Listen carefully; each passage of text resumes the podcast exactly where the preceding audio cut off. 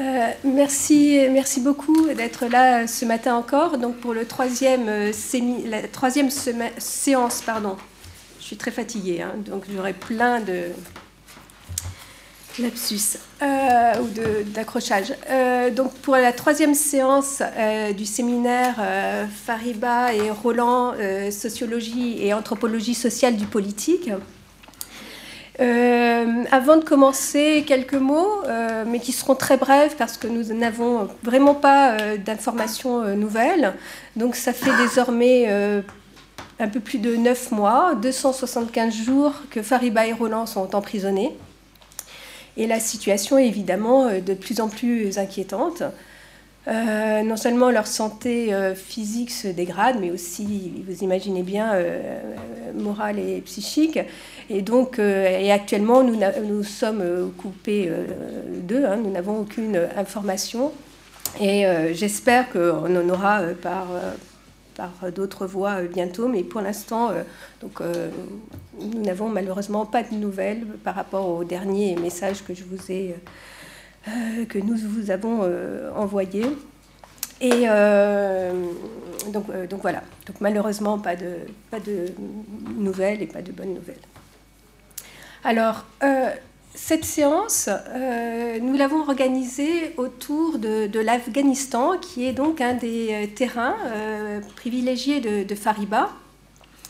Euh, c'est un terrain privilégié de Fariba, euh, surtout à partir de 2009. Elle avait commencé déjà à travailler avant euh, sur l'Afghanistan. Elle a, elle a intensifié son travail sur l'Afghanistan à partir de 2009, justement quand, à l'occasion de l'affaire Clotilde Rice, qui a été un déclencheur, et vous, je pense que vous connaissez, on en a souvent fait mention, la lettre que Fariba avait alors adressé euh, au président de la République islamique euh, en disant euh, on ne peut plus faire de recherche en, en, Iran.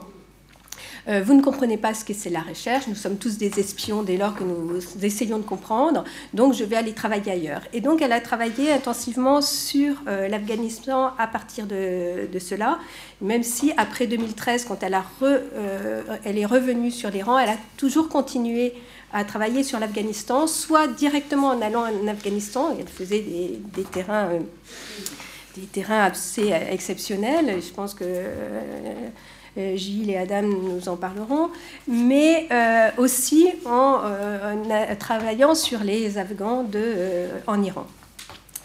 Alors le titre de cette séance, qui a été et imaginé par, euh, par Adam, et je trouvais que c'était une excellente idée, et tiré en fait de l'un des articles de Fariba, euh, donc euh, Guerre et reconstruction en Afghanistan, qui était publié dans un travail collectif que j'avais dirigé avec Irène Bono sur le développement comme champ de bataille.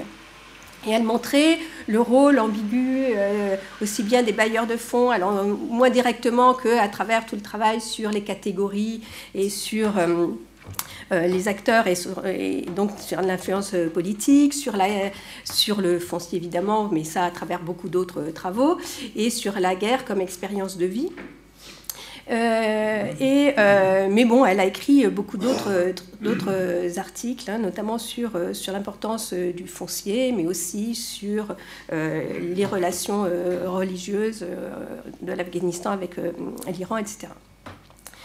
mais cette séance, elle n'est pas simplement à partir du travail de, Fariba sur l'Afghanistan, mais aussi, et c'est pour ça qu'on le slogan de ce séminaire Penser en pensant à eux et penser à eux deux euh, vaut aussi pour cette séance, puisque Roland, qui n'a jamais travaillé sur l'Afghanistan, mais comme vous le savez tous, sur la guerre, le conflit, les situations de violence, a eu toujours un regard original qui n'a pas euh, euh, qui, qui s'est tourné notamment sur deux dimensions importantes qu'on retrouve sur l'Afghanistan comme dans beaucoup de situations, mais que euh, si je connais un petit peu les travaux de Adam et Gilles, on retrouve aussi euh, dans leurs travaux, c'est sur la dimension économique.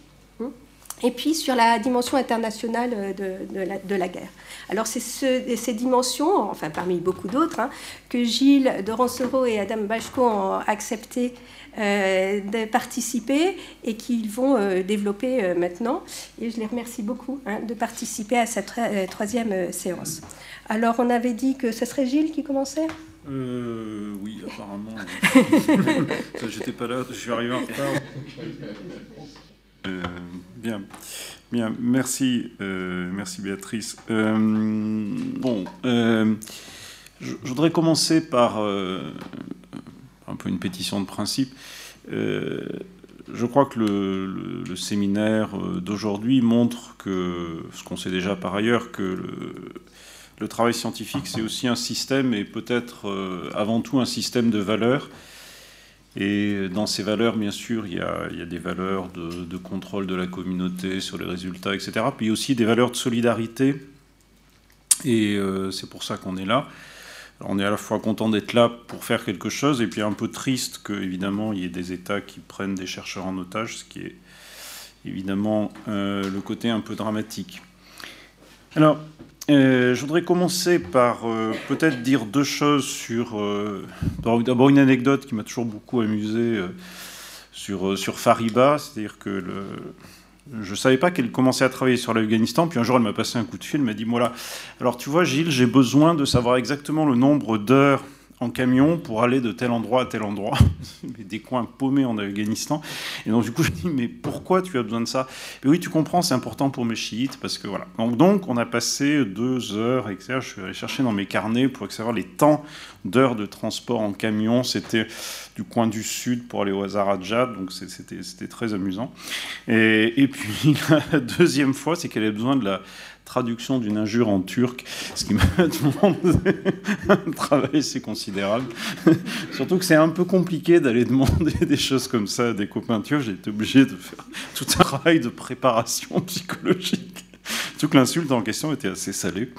Euh, bon, voilà. Donc, euh, c'était deux anecdotes. Puis bon, j'ai aussi croisé Fariba euh, sur le terrain à Kaboul, dans des conditions plus voilà, plus, des choses plus sérieuses. Encore que le temps de trajet, c'était des choses extrêmement sérieuses, extrêmement précises. Alors, euh, et pour Roland, c'est pas une anecdote que je voudrais donner, mais c'est le, à quel point ça a été important pour, euh, pour nous, quand on, avec Adam, quand on a commencé à travailler sur le, tous les, ce qu'on appelle les, les, les néopositivistes américains. Euh, et, Roland avait fait un premier travail qui était fondamental sur la démolition de colliers, etc. Et c'était toujours très amusant et très pratique, parce qu'en plus, euh, c'était fait avec beaucoup d'énergie. Enfin, sa déconstruction de, de colliers était faite avec beaucoup d'énergie. Donc, c'était toujours très agréable de, renvoyer à, Roland, dire voilà, regardez là, vous avez déjà une démolition. Et un peu démoralisant aussi parce qu'on se rendait compte que le travail avait été fait très en amont et que ça sert à rien et que voilà et que malheureusement ces, théories euh, survivent, ces théories zombies, comme dit un économiste célèbre, qui, euh, voilà, qui ressuscitent régulièrement. Alors maintenant, pour aller plus sur, euh, sur un peu une, présentation de, de, ce qui était mon travail ces dernières années en Afghanistan, je suis, enfin, ce qui m'a choqué en fait dans mon travail à la fois d'expertise et de recherche, ça a été euh, l'extraordinaire euh, irrationalité en un sens. Euh, alors l'extraordinaire rationalisation et l'extraordinaire irrationalité de ce qui s'est passé en Afghanistan après 2001. Voilà, c'est un peu l'étonnement, puis la colère aussi qui m'a qui m'a amené à, travailler depuis maintenant, ça fait pratiquement une vingtaine d'années. Euh, et euh, pour dire en quelques mots, euh, la guerre d'Afghanistan a coûté à peu près 2000 milliards de dollars, ce qui pourrait suffire à, financer des régimes de retraite pour assez longtemps. c'est aussi une guerre qui a fait relativement peu de morts du côté occidental, un peu plus du côté afghan, comme d'habitude dans ces choses-là. Et c'est une guerre qui a été, en un sens, faite au nom de principes alors, euh, les principes sont venus un peu après coup, hein, mais des principes sur la reconnaissance des minorités, le droit des femmes, etc., etc. Puis aussi l'économie de marché, puisque ça, c'était censé, on était dans les années très néolibérales idéologiquement. Et on a abouti à quelque chose qui est absolument l'inverse du projet articulé par les institutions, c'est-à-dire qu'on arrivait à une économie de guerre, euh, évidemment c'est tout sauf une économie de marché, euh, le fondamentalisme n'est pas le monopole des talibans du tout, puisque effectivement les élites politiques à, Kaboul sont tout aussi fondamentalistes. il y a peu de différences idéologiques en fait entre quelqu'un comme Karzai par exemple et quelqu'un et les talibans. D'ailleurs, Karzai a lui-même été à un moment donné très proche des talibans, etc., etc. Donc on se rend compte en fait que on est arrivé à quelque chose qui paraît complètement fou, irrationnel, extrêmement coûteux. Et c'est cette question-là qui m'a euh, intéressé. Et euh, cette idée de rationalisation qui produit l'irrationalité est un peu au cœur de, ce que j'ai essayé de, penser, de, réfléchir. Et euh, pour ça, il a fallu d'abord que j'essaye de comprendre euh, quel était, le, en un sens, le cœur du problème. Et il semblerait que partout, euh, ça a été la question de la construction de l'État afghan. En fait, tous les problèmes euh, qui se posent à propos de l'Afghanistan à partir de 2001, mais même avant, quelque part, tournent autour de cette question de la reconstruction de l'État. Hein. Et très vite, quand on a vu que les choses tournaient mal, alors pour les esprits un peu vifs, ça a été assez tôt, puis pour les esprits un peu plus lents, euh, essentiellement officiels, enfin bon, pas citer de nom ni rien, mais euh, ça, ça... Vas-y, on va quand même citer une anecdote. Loin de moi toute idée de lancer une polémique. Euh, mais vous voyez, en, 2014 quand même, ou 15, je sais plus, dans, un organisme, à Chatham House en fait, vous aviez quand même un officiel américain qui parlait d'un risque de guerre civile en Afghanistan. Si ça continue comme ça, il y a un risque de guerre civile. Alors que, comme ça, un peu de loin, était extrêmement difficile de prendre le bus pour aller à 50 km de Kaboul. Donc, on pouvait effectivement parler d'un risque de guerre civile. Donc, vous avez aussi le Quai d'Orsay français qui, pendant très longtemps, a refusé de requalifier la situation d'Afghanistan en situation de guerre et qui parlait d'une situation post-conflit. En 12, 13, 14, parler d'une situation de post-conflit en Afghanistan, je pense que c'était un peu compliqué quand même intellectuellement. Mais quoi qu'il en soit, euh, la question qui s'est posée, et on voit que dès le début, c'est des questions qui sont très occidentalo-centrées en fait, c'était la question, euh, un, du niveau de ressources affectées, et deux, la question de la corruption. Alors pourquoi on va essayer de voir pourquoi c'est occidentalo-centré. La première question du niveau de ressources euh, correspond en fait à une critique qui est, loin d'être euh, euh, non pertinente à mon avis, qui est le fait que les États-Unis initialement, après 2001, ne voulaient pas s'investir en Afghanistan, ne se sont pas investis en Afghanistan. Ce qu'on sait assez peu, par exemple, c'est qu'à l'automne, enfin plutôt novembre-décembre 2001, après donc la chute du régime taliban, on a quelques milliers de soldats américains, dont la plupart enfin, ont une seule fonction, c'est de garder des prisonniers. Donc ils ne sont pas engagés dans les combats. Vous avez quelques forces spéciales qui font des coups ici ou là, mais essentiellement, il ne se passe rien. Et euh, le premier gouvernement mis en place, provisoire, c'est celui de Karzai, donc qui n'a pas d'argent pour payer ses fonctionnaires. Hein. Et on parle de sommes qui sont à l'échelle américaine ridicules, quelques centaines de millions de dollars. Et il faudra finalement assez longtemps pour qu'il y ait un retournement de la perspective américaine. Il faut attendre que la situation sécuritaire se dégrade, évidemment. Donc c'est plutôt autour de 2006-2007 que tout d'un coup, euh, juste avant la fin du second mandat euh, Bush, qu'à euh, un moment donné, dans certains milieux, c'est le State Department, puis aussi même au ministère de, de la Défense, au DOD, on a la prise de conscience qu'il faut effectivement investir plus. Mais cette première hypothèse, donc l'échec est dû à une absence de ressources, pose une question intellectuelle assez, euh, assez forte, assez intéressante, parce qu'elle suppose en fait un oubli de l'histoire afghane. Et je ne vous parle pas de l'histoire du XVIIIe siècle, que je connais d'ailleurs pas très très bien, pour être honnête, mais je parle de l'histoire juste des années antérieures, c'est-à-dire l'histoire des talibans. Alors ce qu'on a vu avec les talibans, euh, c'est la reconstruction finalement assez rapide euh, des linéaments d'un État, euh, même plus que des linéaments d'un État. En fait, en 2001, juste avant l'intervention américaine, on a un État taliban qui se reconstitue véritablement. Et évidemment, le fait qu'il se reconstitue, ça ne le rend pas gentil, ça ne le rend pas sympathique, mais c'est en fait des gens qui ont un contrôle sur le territoire. Et c'est ça qui est central. Or, tout d'un coup, on oublie que cette histoire, cette reconstruction de l'État afghan s'est faite sans ressources, mais véritablement sans ressources. Ou avec une seule ressource qui est la capacité des talibans à organiser, contrôler, euh, réprimer, mais peut-être moins qu'on pourrait le penser sur la répression, euh, faire des accords régionaux, notamment euh, du côté des chiites, etc. Donc on a là quelque chose qui est une expérience intéressante et qui tend à annuler, ou en tout cas à recontextualiser, nuancer, etc., l'idée que pour reconstruire un État, il faut forcément beaucoup d'argent et des politiques. Je vous prierai d'éteindre vos portables, s'il vous plaît.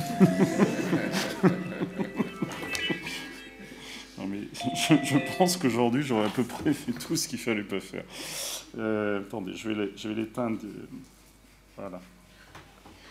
Et vous voyez que ça pose quand même un, problème intellectuel, et évidemment qui n'est pas limité à l'Afghanistan. C'est-à-dire, est-ce que véritablement, pour rétablir une autorité sur un territoire, il vous faut des ressources, il vous faut des écoles, de l'électricité, etc., etc. Ou est-ce que c'est un peu plus compliqué la relation entre investissement financier et reconstruction des structures étatiques? Alors évidemment, ce qu'il y a derrière, ce qui se pose derrière, et ça, Adam va en parler tout à l'heure, c'est la question par exemple de la justice, la question du droit, la question de la sécurité, qui ne sont pas directement liés à des financements, surtout la façon dont ils ont été organisés, on, on va en parler. Mais cette expérience est perçue comme étant non pertinente, parce que 2001, c'est l'année zéro, c'est la table rase. Hein. Donc à partir de là, surtout les analystes américains, occidentaux en général, vont considérer que rien n'est utilisable dans l'expérience précédente. Et ça ramène aussi, notamment chez les spécialistes du state building, qui est probablement euh, enfin, un des trucs les plus intellectuellement les plus fumeux. Enfin, je pense à je pense par exemple à Ashraf Rani, qui s'était un peu spécialisé dans le state building, un truc les plus fumeux intellectuellement qu'on dispose actuellement. Euh, cette idée que euh, voilà, vous avez euh, des constructions institutionnelles avec des financements extérieurs et que ça, ça produit un État, etc. Donc, pour résumer, je crois qu'il s'est passé là une première rupture. Et on voyait l'importance de l'imaginaire, en fait, contrairement d'ailleurs à, à ce que je pensais initialement. Il y a une importance majeure de l'imaginaire dans les constructions occidentales. Hein. Euh, et c'est ça qui produit des politiques de rationalisation qui produisent de l'irrationalité, hein, pour revenir à mon, thème général. Donc, on a euh, une hypothèse de l'absence d'investissement qui me paraît contestable, en tout cas nuancée, à nuancer. Puis vous avez une deuxième hypothèse qui est celle de la corruption, du néopatrimonialisme. Alors cette hypothèse, elle est particulièrement occidentalo-centrée. Pourquoi? Parce que, euh, en fait, d'abord notre propre histoire occidentale, elle est faite de constructions étatiques à base de corruption. Hein, l'histoire française, par exemple, c'est nous. Hein, bon. Et deuxièmement, euh, on oublie toujours de mentionner que la corruption, c'est d'abord un problème occidental en Afghanistan. C'est essentiellement un problème occidental. Alors il faudrait enlever le terme de corruption, parler plutôt de captation, parce que techniquement, c'est pas toujours illégal. Euh, mais quand vous avez euh, des sous-traitants en cascade, 5-6 sous-traitants, chacun prenant 10%, on peut penser effectivement que c'est de l'ordre de la grande captation. Or, le problème de cette euh, hypothèse du néopatrimonialisme, corruption, qui aurait empêché finalement euh, la construction d'un État afghan, c'est que elle est, c'est une hypothèse qui n'est pas vérifiée comme telle. C'est-à-dire que le problème, ça n'a jamais été la corruption en Afghanistan qui empêcherait la reconstitution des institutions. Le problème, c'est quel type de corruption, et pourquoi cette corruption n'a pas permis, jusqu'à un certain point, de renforcer des institutions. Puisqu'on sait que dans d'autres contextes, euh, la corruption peut servir à renforcer l'institution. Tout dépend, il y a des causalités intermédiaires qu'il faut euh, mettre à jour. Or, évidemment, dans notre cas, euh, on s'aperçoit que le problème est plus structurel, il est différent. Ce n'est pas un problème essentiellement de corruption, c'est un problème de reconstruction ou pas de l'État par les financements extérieurs. En fait, euh, cette qualification de néo-patrimonial me semble, pour l'Afghanistan, assez peu explicative. Ce n'est pas un système néo-patrimonial véritablement qui se met en place, c'est quelque chose d'autre. D'où l'idée, dans une perspective assez comparatiste, d'où l'idée que probablement ce qui s'est passé, c'est et souvent, l'Afghanistan est un lieu d'innovation. Hein. C'est une espèce de laboratoire pour l'humanitaire dans les années 80, pour plein de choses, hein. pour les mouvements de djihadistes transnationaux aussi. Et là, ce qui se passe avec l'Afghanistan, c'est le développement d'une technique de gouvernement, technologie de gouvernement, de quelque chose comme ça, de, dispositif, qu'on pourrait appeler du gouvernement transnational. Pourquoi? Parce que euh, c'est une forme de gouvernement où les institutions afghanes ont moins de relations entre elles, puisque vous savez que l'État, c'est d'abord un réseau d'institutions avec des relations spécifiques. C'est beaucoup moins ça que des institutions afghanes qui ont des relations avec des institutions extérieures, soit internationales, soit nationales mais extérieures. Donc, prenons un exemple concret l'armée américaine et l'armée afghane, les services secrets afghans et la CIA, euh, le secteur de la santé et les grandes institutions internationales, etc. etc. Hein. Donc l'hypothèse qu'on peut faire, c'est que euh, la question des ressources et la question de la corruption sont beaucoup moins centrales que la question de l'organisation de ces réseaux. D'où euh, cette hypothèse que, en fait, vous avez, avec l'invasion américaine, euh, une rationalisation très forte de certaines institutions ou même de certains secteurs, mais à partir du moment où vous n'avez pas de coordination nationale, vous n'avez pas véritablement d'État afghan au sens habituel selon les, définitions sociologiques, ce que vous créez, c'est des formes d'irrationalité et de chaos. Voilà, concrètement, vous avez des processus de rationalisation très forts qui euh, passent par les ONG, ce qui est classique, avec une surveillance et un contrôle d'ailleurs du personnel des ONG qui est absolument remarquable. Hein. Euh, des gens qui n'ont plus le droit de sortir, plus le droit de conduire, plus véritablement une mise sous surveillance des vies, hein, qui est vraiment des processus de rationalisation pas très différents de certaines formes de capitalisme qu'on voit se développer euh, dans les pays occidentaux, à certaines pointes vraiment très précises. Vous avez euh, de la même façon euh, des secteurs de l'administration afghane qui sont ultra rationalisés. Il n'y en a pas beaucoup, mais il y en a quelques-uns. Et par contre, vous avez globalement une incapacité euh, de l'État afghan à fonctionner comme État, c'est-à-dire comme réseau d'institutions. Alors ça tient à des choses assez, assez simples. Hein. la position d'infériorité systématique euh, des institutions afghanes par rapport aux institutions extérieures, euh, peu de financement en fait aux institutions, hein, puisque sur les 2000 milliards de dollars dont je parlais, 1500 sont directement affectés à la guerre et quelques dizaines de milliards sont affectés véritablement à la reconstruction. D'ailleurs, bon, c'est aussi un problème. Et la reconstruction elle-même passe essentiellement par des acteurs extérieurs plus que par les institutions afghanes. Vous avez de la même façon, euh, un problème de personnel avec la multiplication des statuts extérieurs. Donc, en fait, vous avez des processus très néolibéraux, très classiques. On passe par la consultance, etc. Vous n'avez pas de formation d'esprit de corps dans les, dans les institutions afghanes. Vous avez euh, enfin des processus très particuliers, enfin pas particuliers à l'Afghanistan, mais socialement très intéressants, qui sont des processus de mise à distance et de fermeture. Concrètement, euh, les institutions euh, internationales euh, ou transnationales, enfin tout ce qui vient de l'extérieur, pour le dire comme ça, instaurent des processus de fermeture qui se voient très concrètement parce que tous les espaces internationalisés, toutes les enclaves sont protégés par une série de, contrôles qui sont des contrôles sociaux, des contrôles physiques de sécurité, mais aussi des, des contrôles sociaux, c'est-à-dire la façon dont vous vous présentez, la façon dont vous agir, la, transformation euh, des règles sociales d'interaction entre un espace et un autre. Et tout ça produit un effet d'extériorité absolument massif qui n'est pas du tout marginal. Hein. À partir du moment où les bases américaines sont immenses, à partir du moment où les ONG ont un rôle absolument central dans l'administration quotidienne, tout ça produit un effet d'extériorité qui, euh, bon, qui n'est pas particulier à l'Afghanistan, mais qui aboutit à quelque chose de particulièrement déstructuré et particulièrement euh, chaotique. Alors, euh, à partir de là, il me semble que ce qui est remarquable dans le, cas de l'Afghanistan, c'est peut-être à quel point cette construction du gouvernement transnationalisé porte intrinsèquement euh, une logique de guerre civile.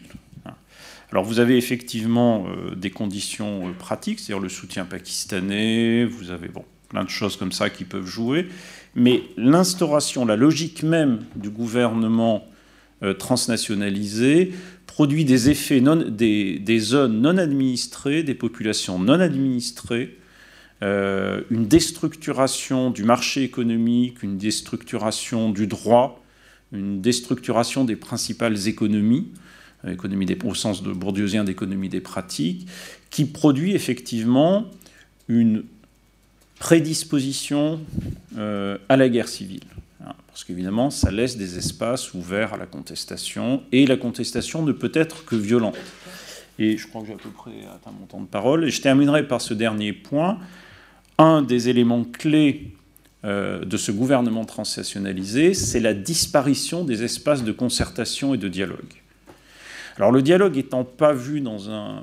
Euh, quand je parle de dialogue, ça peut être un dialogue euh, virulent, ça peut être un dialogue, c'est pas obligé d'être un dialogue très sympathique, mais en tout cas un espace de dialogue et de contestation, de confrontation.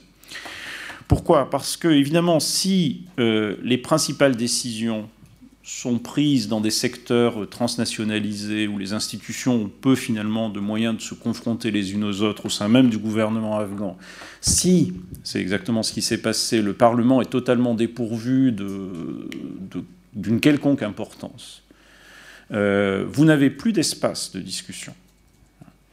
Et à partir de ce moment-là, les, décisions sont prises toujours sous la forme d'une rationalité bureaucratique, développementaliste assez classique, Ferguson l'a montré ailleurs. Donc vous avez plus de citoyens, vous avez des stakeholders, c'est-à-dire des gens qui sont associés sur une base un peu théoriquement pragmatique, en, réalité assez idéologique, euh, à des processus de décision.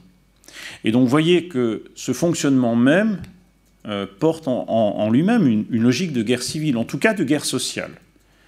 Et c'est pas par hasard si depuis 20 ans, tous les clivages majeurs de la société afghane ont été aggravés. Les clivages ethniques, les clivages confessionnels, les clivages régionaux aussi, qui sont indifférenciés de l'ethnique, euh, et les clivages sociaux classiques entre riches et pauvres. Hein. Tout s'est aggravé et rien euh, n'a été négocié et euh, la conclusion logique, c'est que vous n'avez pas l'émergence d'une classe dirigeante afghane qui serait capable de porter un projet social, un projet hégémonique, euh, le projet hégémonique supposant la, formation de coalitions, d'où cette remarque quand même je trouve extraordinaire, c'est que euh, vous avez l'émergence d'une bourgeoisie liée à l'international qui n'est pas mobilisée parce qu'on lui interdit de se mobiliser, en faveur du gouvernement, ou en faveur du régime, disons, au sens large.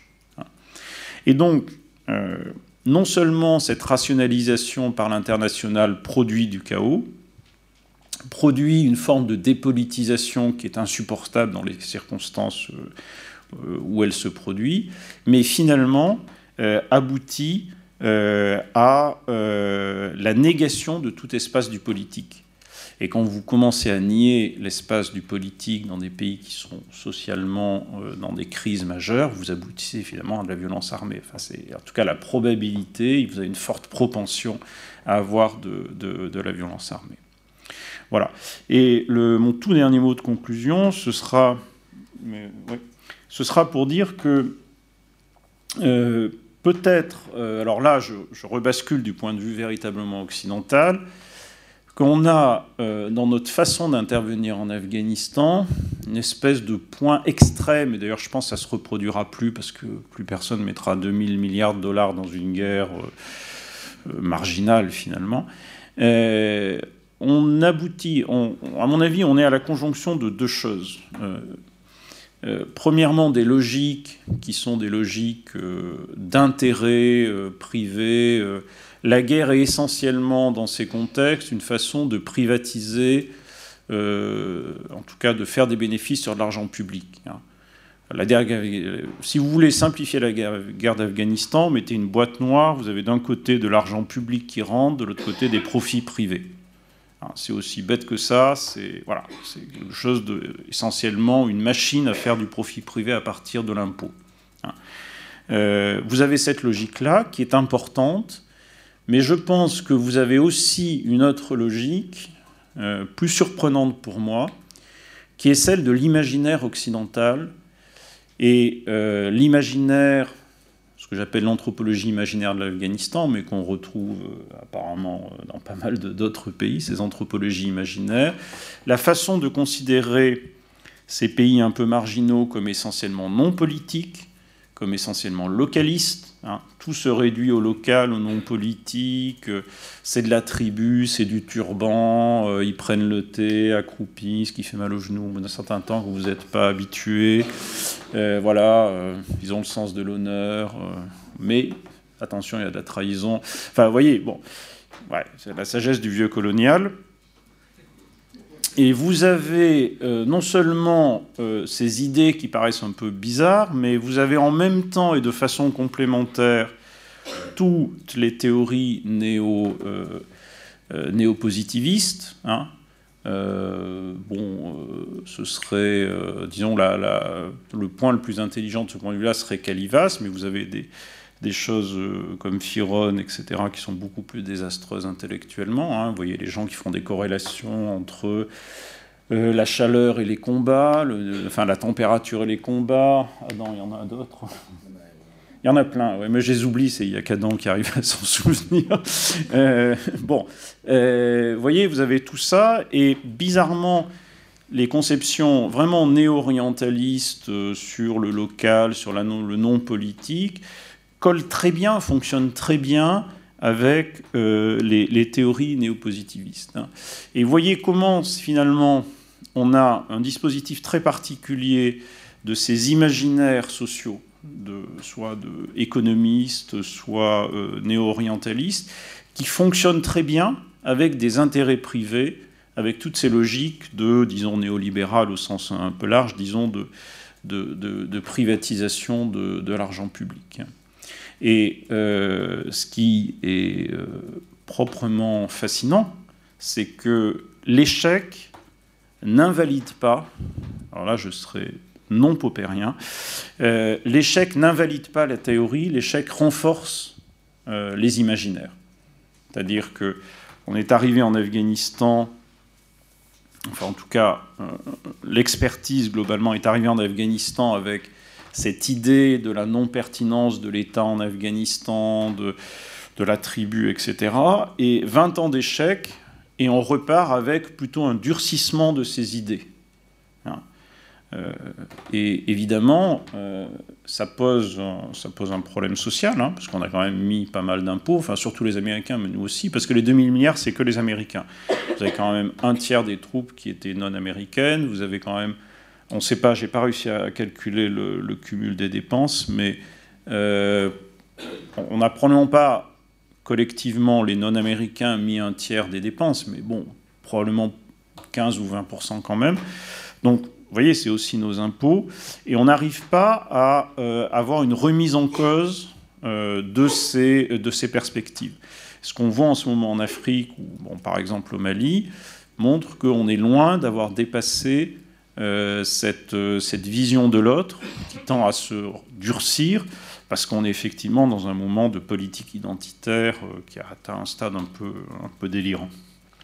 Voilà, donc toutes ces bonnes nouvelles, je vous remercie de votre attention. Et je te repasse la parole, Merci beaucoup. Je te passe tout de suite la parole à...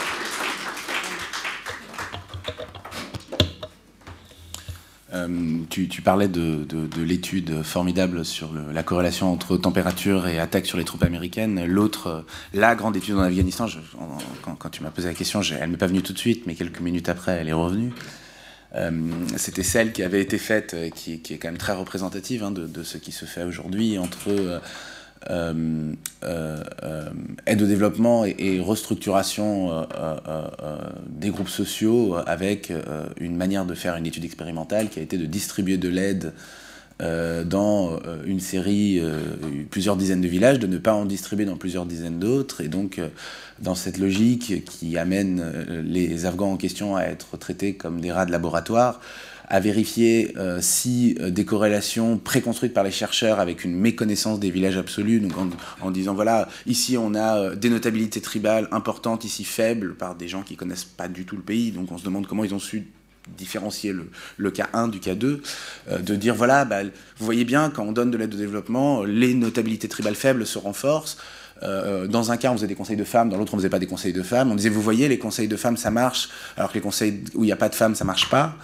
Euh, et donc toute une série d'études expérimentales euh, construites par des gens financés par la Banque mondiale, hein, euh, avec un budget très important, par deux économistes de la Banque mondiale, plus une chercheuse de Harvard. Pour donner un exemple de, ce dont parlait Gilles, parce que c'est très concret, ça a d'ailleurs eu des effets sur, sur les politiques de distribution d'aide en Afghanistan.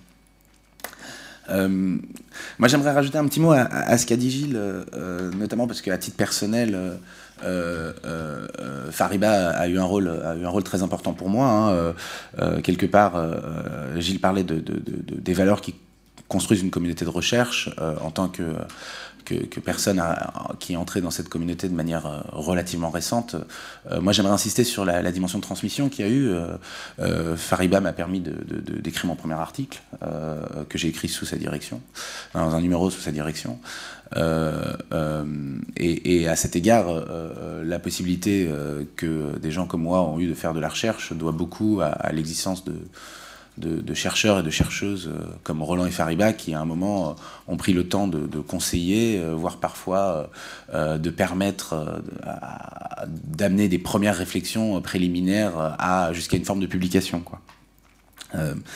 Moi, ce, dont je vais vous parler a été le sujet de ma recherche doctorale jusqu'à ma, ma, soutenance il y a un an et demi, euh, qui était sur euh, euh, le droit en Afghanistan et en particulier la manière dont les talibans ont exercé la justice. je parlais en particulier des conflits fonciers, mais le, point focal de ma recherche, c'est vraiment comment, dans un contexte de, de conflit armé, on produit du droit et, comment ce droit est produit en rapport à, d'autres acteurs. c'est une question qui m'a été en fait, c'est pas une question avec laquelle je suis, arrivé en Afghanistan, c'est une question que j'ai découvert en Afghanistan. Hein. Je savais que je voulais travailler sur les talibans.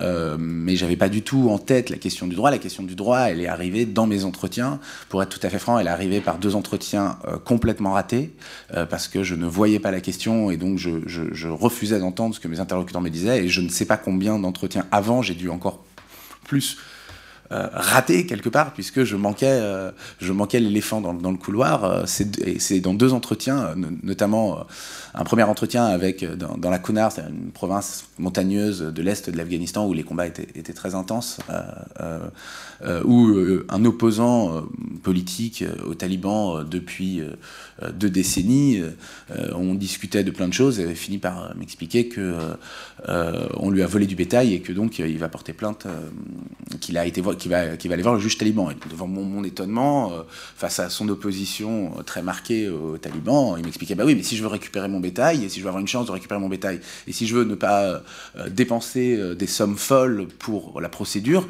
je ne peux aller voir que le tribunal taliban dans la Konar. C'était une première fois où, cette question a, commencé à m'intéresser. Je me suis dit, tiens, c'est étonnant. et donc, quand je me suis retrouvé quelques semaines plus tard, on était en 2010, euh, à Kandahar, la province du sud du pays dont viennent les talibans, autre province qui a été essentielle dans la guerre. Euh, j'étais avec un, homme réfugié dans la ville de Kandahar, de son village à une, à une soixantaine de kilomètres à l'ouest de la ville de Kandahar, qui ne pouvait plus s'y rendre parce que, en tant que euh, proche de la famille Karzai, qui est elle-même originaire de Kandahar.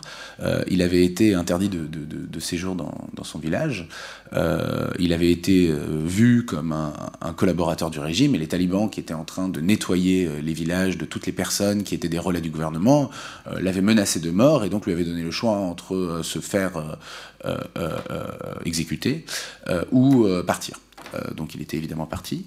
Euh, donc je, fais un entretien où il m'explique euh, l'histoire qu'il a, son, récit de vie qui l'a amené à être aujourd'hui réfugié, évidemment un récit de vie extrêmement négatif sur les talibans. Hein.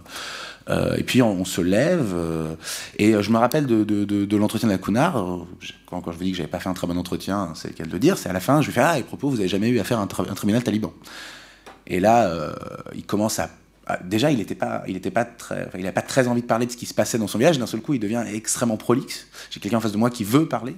On se rassoit, on repasse deux heures. Cette fois, j'ai fait un meilleur entretien que les deux premières heures, euh, où j'ai quelqu'un qui m'explique pour la première fois de A à Z euh, un cas de procédure talibane, euh, où en fait, il m'explique que le juge, que son voisin, le voisin sur sa parcelle qu'il cultivait dans ce village du district de Maywand, avait voulu profiter de son de son, exil euh, hors du village pour euh, euh, s'emparer de la parcelle en pensant qu'il pourrait profiter d'une complaisance de la part des talibans ou au minimum d'un silence complaisant de la part des gens autour. Et les talibans, enfin lui ayant porté plainte, ce qui est déjà intéressant, hein, qu'un anti-taliban porte plainte auprès du juge taliban sur le fait qu'il avait porté plainte auprès du gouvernement, mais ça n'avait rien donné. Euh, il avait porté plainte ensuite auprès des talibans, et, en fait, les talibans, il a, donc été au même endroit où il avait été convoqué, euh, où il s'est fait menacer de partir en exil ou de, euh, de, de, se faire exécuter, devant le même juge, quelques mois plus tard, qui a, a reconnu sa propriété sur sa parcelle. Et donc c'est à partir de ce moment-là que je me suis interrogé face à ce phénomène étonnant de, de gens qui sont quelque part ceux qui ont le moins de, le, plus qui aurait le plus de difficultés à reconnaître le caractère juridique et judiciaire euh, de ce que font les talibans, et qui en face de moi, de manière euh, extrêmement explicite, le reconnaissait. Euh, et je me suis donc intéressé à cette question, quelque part, pour le dire très simplement. c'est comme ça que j'ai fini par réussir à le dire. Comment, comment un juge taliban est reconnu comme juge, alors même qu'il est taliban Comment, alors même qu'il est une partie du conflit, et donc sa décision juridique, cet acte de parole, euh, euh, qui, quelque part, euh, comme, le montre très bien la sociologie du droit, a une dimension quasi magique. Je veux dire, vous avez un article formidable de Bourdieu sur le champ juridique où, il le dit très bien. Il y a une dimension étonnante que la simple parole d'un juge fasse réalité. Hein. comment ça se fait que un juge qui justement est pris dans un conflit où chacune des paroles porte la position politique de la personne qui la, prononce, eh bien, des juges talibans parviennent à prendre des décisions juridiques qui sont considérées comme juridiques. Euh, euh, et c'est à partir de cette question-là que j'ai travaillé dans les années qui ont suivi, avec effectivement en me rendant compte que autant les gens avaient du mal à, parler de certains, détails de, la guerre telle qu'elle se produisait chez eux, pour des raisons évidentes, parce que c'est des moments où le chercheur pose des questions qui sont pas très loin de celles que pose l'espion. À l'inverse, quand je posais des questions sur les conflits fonciers euh, dans lesquels étaient pris les gens, euh, j'avais des récits extrêmement, extrêmement abondants, une envie de parler et, euh, de manière récurrente des histoires profondément tragiques. La première chose que, quelque part l'Afghanistan m'a appris, hein, et c'est quelque chose que j'ai que j'ai que que revu en Syrie et que je que je vois récemment depuis que je commence à travailler au Mali, hein, c'est que contrairement à l'image qu'on a euh, des conflits armés comme des situations de non-droit, et c'est une image intuitive qui est, très très très ancrée euh, dans, nos esprits, on a toujours le sentiment que les conflits armés sont des moments où le droit s'interrompt, où on entre dans quelque chose d'autre que le droit, où la force prendrait le pas sur le droit. Euh, quand on prend le temps de, discuter avec des gens qui s'impliquent dans plusieurs procédures juridiques en même temps, hein, ce qu'on voit, c'est que les guerres civiles sont les, conflits armés comme l'Afghanistan sont des situations de trop plein de droits d'un nombre très important de droits, euh, de systèmes juridiques concurrents qui prennent tous des décisions et qui provoquent une forme de, pour le dire un peu, un peu trop rapidement, de désordre juridique quelque part. C'est des moments où, on n'est pas dans un, dans, un, dans un manque de droits, on est au contraire dans, dans le fait qu'il est très difficile de, hiérarchiser, de savoir quelles décisions s'appliquent, parce qu'il y en a plusieurs qui pourraient s'appliquer potentiellement, et que ce problème doit être pris de manière euh, historique, c'est-à-dire que dans des conflits armés comme l'Afghanistan, hein, euh, un conflit armé qui, dure depuis 78. Hein. On, a maintenant euh, euh, dépassé les 40 ans de conflit armé en Afghanistan. Euh, ce problème-là s'est répété de manière récurrente, c'est-à-dire que vous avez non seulement une multiplicité de systèmes juridiques, mais vous avez aussi une succession d'autorités juridiques dont la, légitimité des titres produits, des décisions qui ont été faites, est problématique. donc ça vous laisse une idée du niveau d'incertitude juridique dans laquelle vivent les gens. Quelle est la valeur du titre de propriété qu'on a euh, si celui-ci a été fait sous le régime communiste des années 80, euh, ou euh, il a été signé par un des chefs moudjahidines dans les années 90, ou il vient du régime taliban, ou il est signé par le gouvernement Karzai, ou alors il vient de l'insurrection talibane, ou potentiellement vous en avez plusieurs, mais la personne qui revendique, votre, le frère, le cousin qui revendique cette même parcelle, cette même parcelle en a lui aussi plusieurs. Hein. Vous voyez, on a, ici un, niveau d'incertitude dont on a du mal à, à, à s'imaginer tout à fait. Euh, euh, il faut penser que dans certains villages d'Afghanistan, les gens ont vu euh, se succéder une dizaine d'autorités juridiques en 40 ans. Hein. C'est de, ça dont on parle. C'est des villages où vraiment vous avez eu une, dizaine de différentes autorités qui ont pris des décisions à différents moments et dont certaines sont plus ou moins appliquées que d'autres. À ça s'ajoute, et c'est là où les conflits fonciers sont très importants, et c'est là où, où, ce, que, Fariba avait, lancé en se concentrant sur cette question-là était essentiel. Hein. Euh, le foncier a été un enjeu euh, énorme en Afghanistan. Il l'est très souvent dans les conflits armés. Hein. Euh, pensez à la RDC par exemple, où, la, question foncière a été, a été essentielle. le Mali d'aujourd'hui en, en, est un cas tout à fait typique. Et en Afghanistan, c'était une question énorme à un double niveau un double niveau, c'est-à-dire que c'était à la fois un problème euh, qui se jouait dans les logiques de captation dont, Gilles a, parlé, parce que la guerre a été un formidable moment d'accaparement foncier, mais aussi dans les simples conflits entre euh, personnes, parce que euh, la guerre, comme souvent, a remis en cause la structure foncière. Alors déjà, la structure foncière afghane euh, posait une série de problèmes très compliqués euh, parce que, de manière assez classique, euh, la, mise en place d'un cadastre n'a jamais été, non seulement elle n'a jamais abouti, mais en plus, comme toutes les productions cadastrales, elles ont produit des conflits. Euh, euh, on retrouve ça de manière à peu près systématique. Tous les gens qui, euh, qui, ont travaillé sur le foncier en Afrique subsaharienne ont, publié abondamment sur cette question-là. Hein. C'est-à-dire que les moments où justement on essaie de rationaliser, de simplifier qui est propriétaire de quoi et comment, euh, au lieu de produire en général un apaisement et, une, simplification des rapports sociaux, produisent exactement l'inverse, parce qu'au moment où on doit dire il y a un propriétaire de cette terre, et cette propriété, elle est sous cette modalité, et donc c'est cet usage-là qui, qui prédomine sur ceux qui étaient jusque-là en application, et bien évidemment, ça produit des multiplicités de contestations et des multiplicités de revendications. Ça, c'était la situation avant la guerre. La guerre vient euh, euh, amener un bouleversement parce que des, l'une des propositions fortes euh, du régime communiste qui s'installe en 78, c'est la réforme foncière c'est la réforme foncière, c'est-à-dire une forme de redistribution euh, des terres euh, de grands propriétaires euh, vers des paysans, une distribution foncière qui se passe extrêmement mal parce que, outre les résistances qu'elle provoque, elle est en plus faite sans distribution des moyens de production. Et donc évidemment vous vous retrouvez avec des, paysans qui sont avec des petites parcelles qui n'ont pas les moyens de cultiver en, l'absence de, moyens de, production. Et, donc la réforme foncière dans certains endroits réussit plus ou moins que d'autres mais de manière générale a plutôt échoué. Euh, euh, euh, et se traduit ensuite à la fin de la guerre par une, annulation par les, les, Moudjahidines qui ont pris le pouvoir. Mais évidemment, le problème d'une annulation, c'est que c'est en fait une autre réforme foncière. Parce que qu'est-ce qu'on annule? On annule chez qui? À qui on, redonne la propriété quand le propriétaire lui-même est mort? À cette logique des, réformes foncières successives hein, euh, qui vont continuer jusqu'au régime de Karzai, puisque va se poser toujours la question de, des modalités de définition de la propriété de chacun. La guerre elle-même, euh, par les déplacements qu'elle produit et par les morts qu'elle produit, a un effet de bouleversement euh, de la structure foncière. Un effet de bouleversement parce que parce que des gens sont absents, partent au Pakistan ou en Iran, parfois dans un temps très long. On croit que des gens sont morts quand ils ne le sont pas. Euh, on a des gens qui acceptent des modalités d'arrangement pour pouvoir partir plus vite, mais en fait ces arrangements ne sont pas tout à fait légaux, ils les contestent ensuite. Vous avez toute une série de questions qui en fait tout au, tout au long des années 80 va produire une conflictualité extrêmement forte autour du foncier. Hein. Et, quand moi j'arrive en Afghanistan dans les années 2010, euh, euh, la part de mes interlocuteurs dans des zones rurales, dans un conflit foncier. C'est quelque chose de, de, de c'est quelque chose qui touche euh, la grande majorité des gens au, doigt mouillé. Hein. Je, je, vous dis pas ici une statistique parce qu'il y en a, mais elles sont extrêmement incertaines. Donc, vous voyez, MUSIP a compté que dans, dans, dans, les provinces de l'Est, 55% des conflits étaient des conflits fonciers, 55% des litiges qui étaient amenés soit devant un tribunal, soit devant une instance coutumière, on en reparlera. Euh, étaient des conflits fonciers. En pratique, euh, il est très difficile de savoir, mais ce qui est, certain, c'est que moi, à chaque fois que je, parlais avec quelqu'un euh, venant hein, d'une zone rurale, de, de, de ces interactions avec le régime ou les talibans, les conflits fonciers étaient une dimension essentielle de ces questions-là.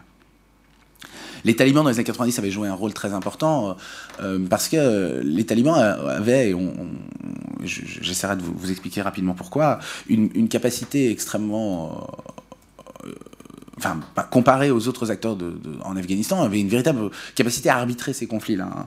Et donc, dans les années 90, ils étaient arrivés avec une,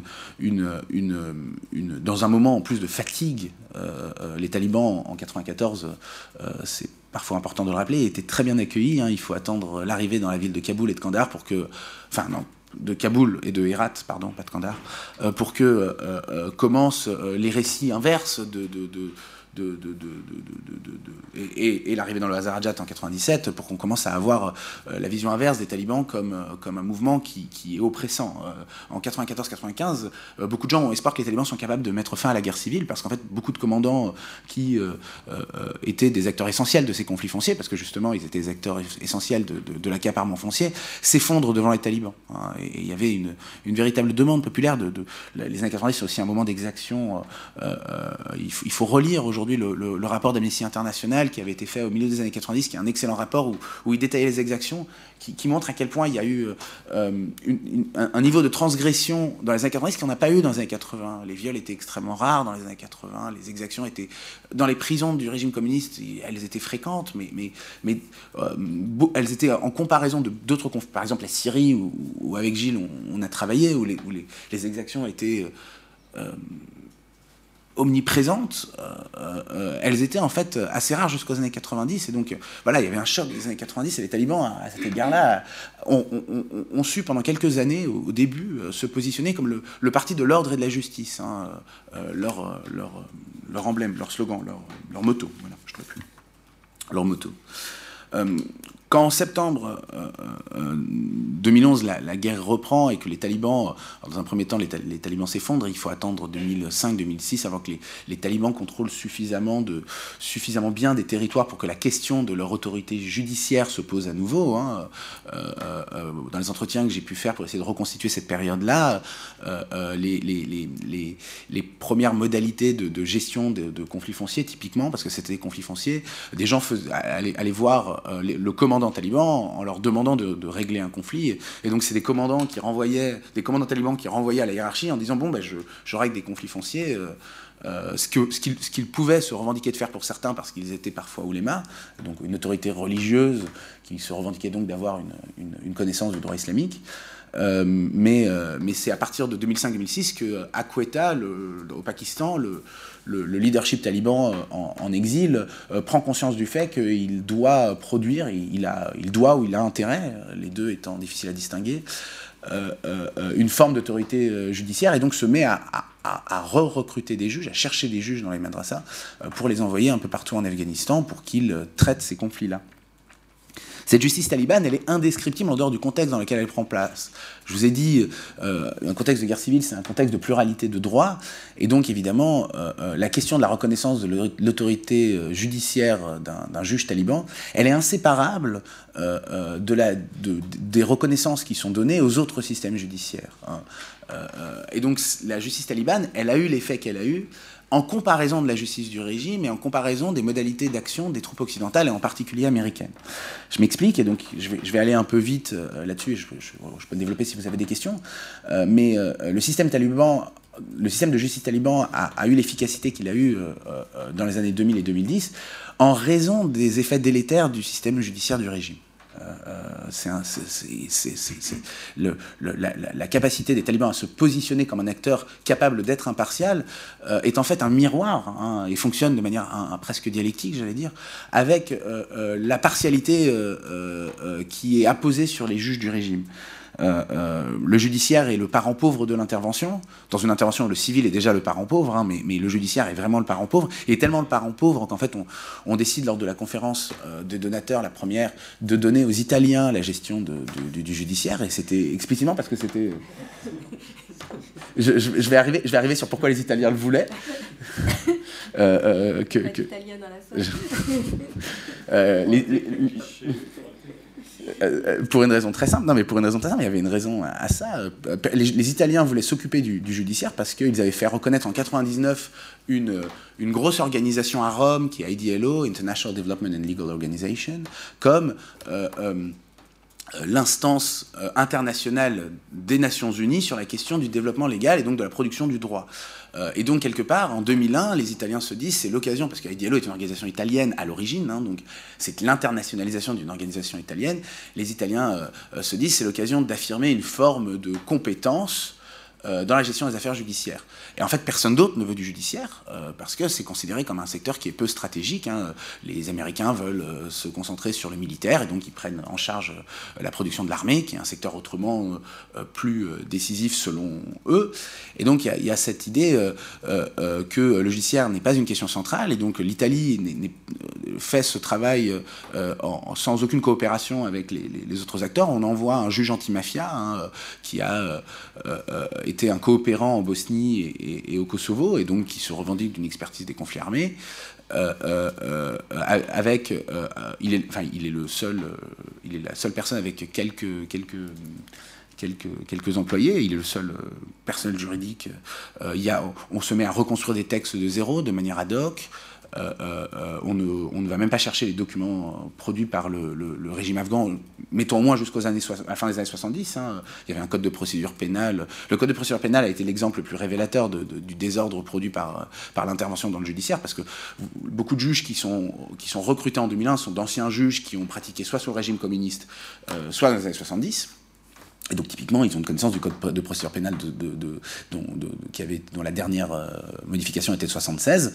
Euh, en fait, on ne va pas avoir ce code de procédure pénale, on le réécrit de zéro en s'inspirant du droit italien et notamment, euh, parce que lui était un ancien juge antimafia, des questions de gestion de la criminalité organisée.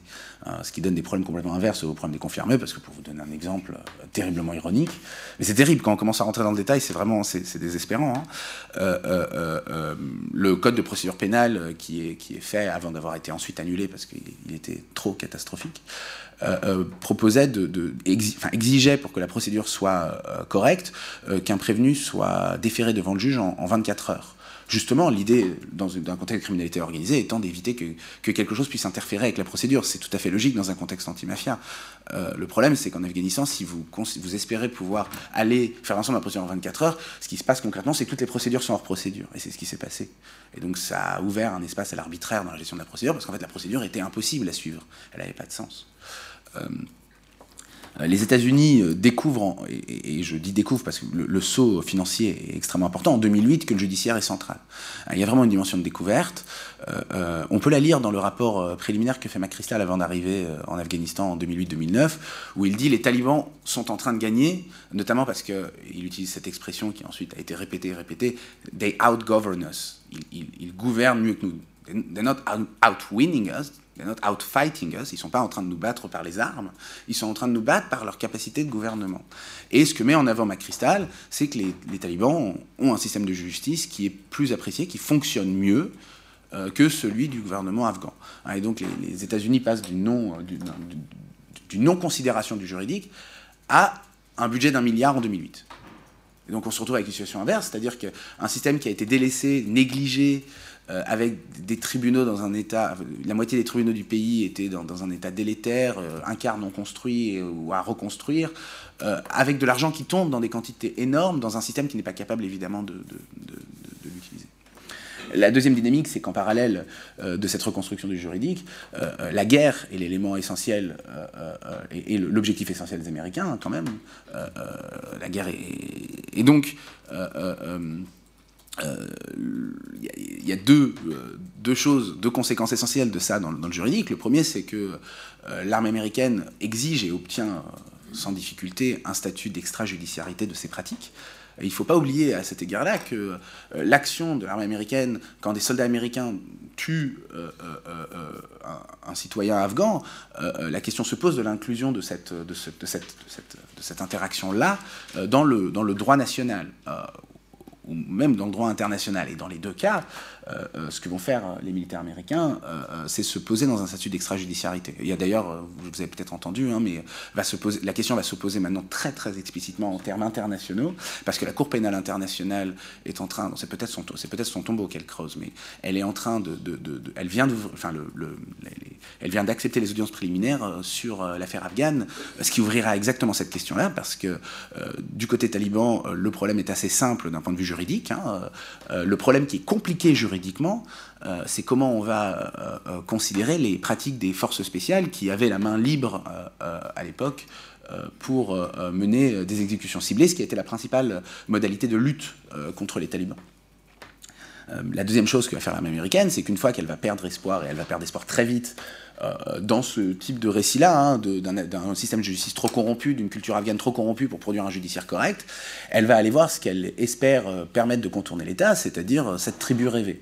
Et donc, à partir de 2009, les militaires américains vont se mettre à produire des formes d'instances coutumières partout dans le pays, à nouveau à gros budget, hein, en sous-traitant une entreprise euh, euh, Check International, qui euh, par ailleurs, pour l'ironie, est aujourd'hui l'entreprise sous-traitée pour le judiciaire au Mali. Hein.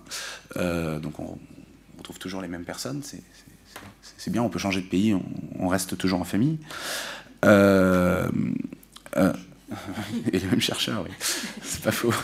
Euh, euh, et euh, cette entreprise, qui est une entreprise de, développement international, ils font du développement rural au Cambodge, enfin, ils font tout un, tout un tas de choses, se retrouve en charge de devoir produire, de devoir permettre de, de, faire éclore ou de faire exister toutes ces instances tribales qui sont déjà là, qui seraient déjà là.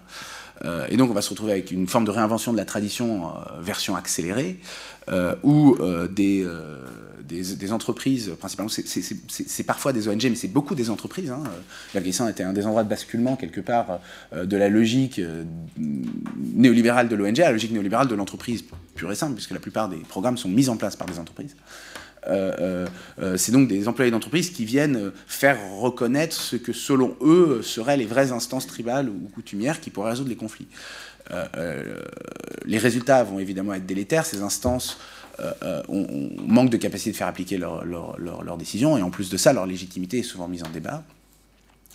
Euh, et donc, c'est dans, ce, dans, ce, dans, ce, dans, ce, dans, cet, dans cet accroissement très, très aigu de l'incertitude juridique vécue par, par les Afghans que, que, que, que, les talibans vont mettre en place leur système juridique. Et c'est vraiment dans ce contexte-là qu'ils ont su se positionner comme impartial.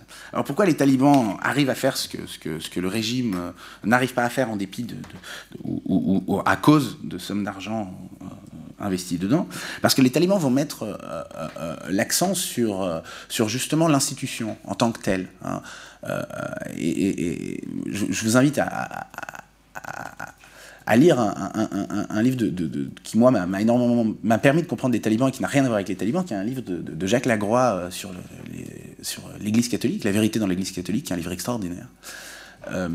où Jacques Lagroix montre que ce qui a permis à l'Église catholique de tenir sur deux millénaires, euh, avec une, efficacité euh, incroyable d'adaptation, euh, c'est justement sa capacité à, produire de l'objectivation, à produire des modalités dans le recrutement, la formation des gens, les mécanismes de surveillance ou les attributs qui accompagnent les membres de l'Église, de différentes modalités qui assurent l'orthopraxie des, des, des, gens à l'intérieur de l'institution, qui assurent que les gens de l'institution portent l'institution, se croient être l'institution, considèrent qu'ils agissent de manière désintéressée, même si ça sert leurs intérêts, hein, cette formidable force de, l'idée de l'idée d'être, de, représenter un universel. Hein. et, c'est exactement ce que les talibans portent comme, comme, vision, dans le sens où les, talibans se revendiquent d'être un mouvement profondément désintéressé, mu par, un, par une volonté religieuse euh, euh, euh, et un projet d'application du, droit islamique pour une société qui serait plus juste, pour une société qui serait enfin nettoyée de la corruption, du désordre. la corruption étant, pour la peine, non pas la corruption morale, hein, il, y a, une dimension extrêmement morale dans le, discours politique que portent les talibans et qui est en fait un discours qui est celui des écoles religieuses euh, de la frontière afghano-pakistanaise, issues d'un mouvement euh, transnational qui est le déobandisme euh, sud-asiatique, hein, et qui le représentent typiquement dans leur vision du droit. Et les talibans, à cet égard-là, ont, rien à voir avec le, salafisme. Ils sont vraiment un, rejeton de ce déobandisme né contre la colonisation indienne à la fin du 19e, hein, qui a gardé une empreinte extrêmement forte dans les madrasas du nord du Pakistan. et la capacité des talibans à produire, à, produire et à la fois à se faire reconnaître comme impartial va jouer de, ces, de, cette, euh, cet ancrage dans ces écoles-là. Parce qu'en fait, euh, les talibans économisent la formation des juges, ce qui est quand même le principal problème d'un système juridique. Hein. Il faut former des gens euh, à la fois en termes techniques et en plus en termes d'éthos. les talibans ont en face d'eux la chance que l'institution même dont ils sont issus passe son temps à faire ça indépendamment d'eux. Et ça, quelque part, c'est le plus beau cadeau qu'on puisse faire à un mouvement armé, c'est-à-dire de lui offrir des juges déjà, euh, déjà là, euh, euh, qui partagent leur idéologie. Parce que ces écoles-là produisent des, juristes en droit, des juristes consultes, des oulémas, des juristes consultes islamiques, dont certains membres du leadership taliban, beaucoup de membres du leadership taliban, étaient typiquement des représentants, des un bel anglicisme, des, euh, cas euh, euh, idéal typiques. c'est justement parmi, en recrutant des gens comme eux-mêmes à des positions de juges, que quelque part, ils se retrouvent avec une instance extérieure qui définit qui est un bon juge et qui n'est pas un bon juge, et eux n'ont plus qu'à transformer cet ouléma en leur juge par un processus de recrutement. Le deuxième élément sur lequel les talibans vont beaucoup insister, on voit à cet égard-là le caractère très bureaucratique des talibans, parce que justement, bah, comme ils viennent de ces écoles religieuses, il y, a ce, il y, a ce, côté extrêmement hiérarchisé de ces écoles religieuses, les talibans vont mettre en place un système juridique très hiérarchisé. Euh, euh, évidemment, en, termes de, juridiction, en créant des cours de district, des cours de province, euh, une cour suprême dont le fonctionnement a, et à mon avis beaucoup plus, beaucoup plus symbolique que ce que les, talibans ont mis en avant, mais, mais qui existait quand même, c'est surtout à travers euh, la production de différents mécanismes de surveillance et de rotation des juges. Hein. et on voit l'ampleur de ce système quand on comprend que, quand dans des biographies de juges, euh, moi j'avais des juges qui, qui, ont commencé dans la province d'Herat à l'est du pays, qui ensuite se retrouvaient au, sud-est du pays, puis montaient au nord, puis à, l'est, puis, et donc ils faisaient 6 ou 7 positions, euh, passant entre 6 et 18 mois dans ces différentes positions-là, et donc se retrouvant avec une, avec une, les, hauts cadres euh, qui s'occupaient de ces choses-là euh, euh, sont très explicites sur le but de ça, hein. c'était d'assurer l'absence d'ancrage local des juges et d'assurer que les juges étaient plus fidèles à l'institution judiciaire elle-même qu'aux commandants talibans du coin ou à des gens qui soutiendraient l'insurrection talibane. Vous aviez un mécanisme d'inspecteurs euh, qui arrivaient euh, euh, non déclarés dans les provinces pour, aller discuter avec les, habitants. Et effectivement, tous les cas de, juges qui m'ont été rapportés où, il y avait une affaire de corruption ont abouti à une punition du juge. On m'en a rapporté peu. L'endroit où, ce système judiciaire échoppait le plus fort, c'est évidemment dans tout ce qui avait à faire avec le politique. Et quand les juges, quand les talibans ont essayé de donner aux juges un monopole de l'exécution des espions, euh, de ce que eux considéraient des espions. Euh, euh, là, on a vu directement les limites d'un judiciaire dans la guerre, d'un judiciaire pris dans les priorités de la guerre, et, en fait, les exécutions de personnes accusées par les talibans d'avoir collaboré avec le régime ou, d'être des espions des traîtres étaient à, continuer tout au long de la guerre.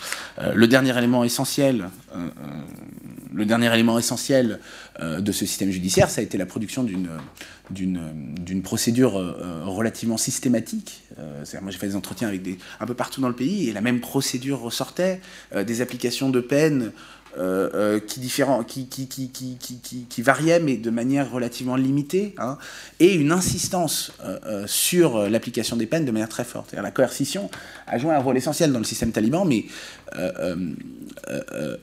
comme un effet de, beaucoup plus de légitimation que de délégitimation, y compris les peines les plus dures, hein, y compris les mains coupées, y compris une partie des lapidations. Hein, et c'est vraiment important à comprendre, parce que la coercition, pour, vous donner une idée de, l'importance de la coercition dans l'efficacité du système taliban, je, me souviens d'un entretien que j'avais eu avec quelqu'un qui avait perdu un, conflit sur, sur sa, un conflit de démarcation foncière.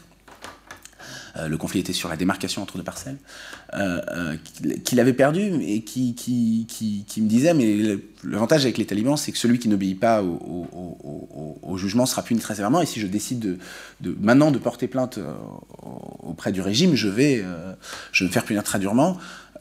et il me faisait l'éloge de cette, punition en disant que maintenant il peut sortir sans s'inquiéter pour lui ou pour sa famille de ce que pourrait euh, faire son voisin. Et donc, paradoxalement, le, la, violence talibane m'a été souvent décrite hein, comme une modalité incontournable pour permettre que les conflits ne soient pas contestés. Et vous voyez comment cette coercition-là rentre hein, dans, la pluralité, dans l'incertitude juridique dont, je vous parlais avant.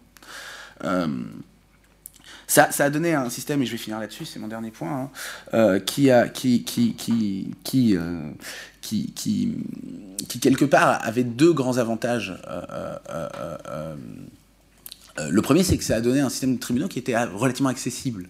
Les juges talibans étaient présents dans les campagnes, les tribunaux du régime ont toujours été plus difficiles d'accès, et en plus la guerre a rendu le déplacement en question de plus en plus difficile à faire, de plus en plus dangereux, amenant des suspicions auprès de, de, chacun des acteurs politiques de ce que voulait dire le fait que quelqu'un se déplace d'une zone talibane à une zone du régime.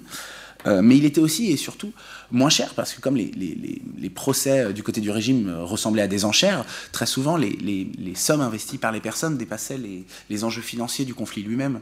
On retrouve des logiques qu'on retrouve dans, dans, les divorces en France, mais à une, dimension beaucoup plus élargie.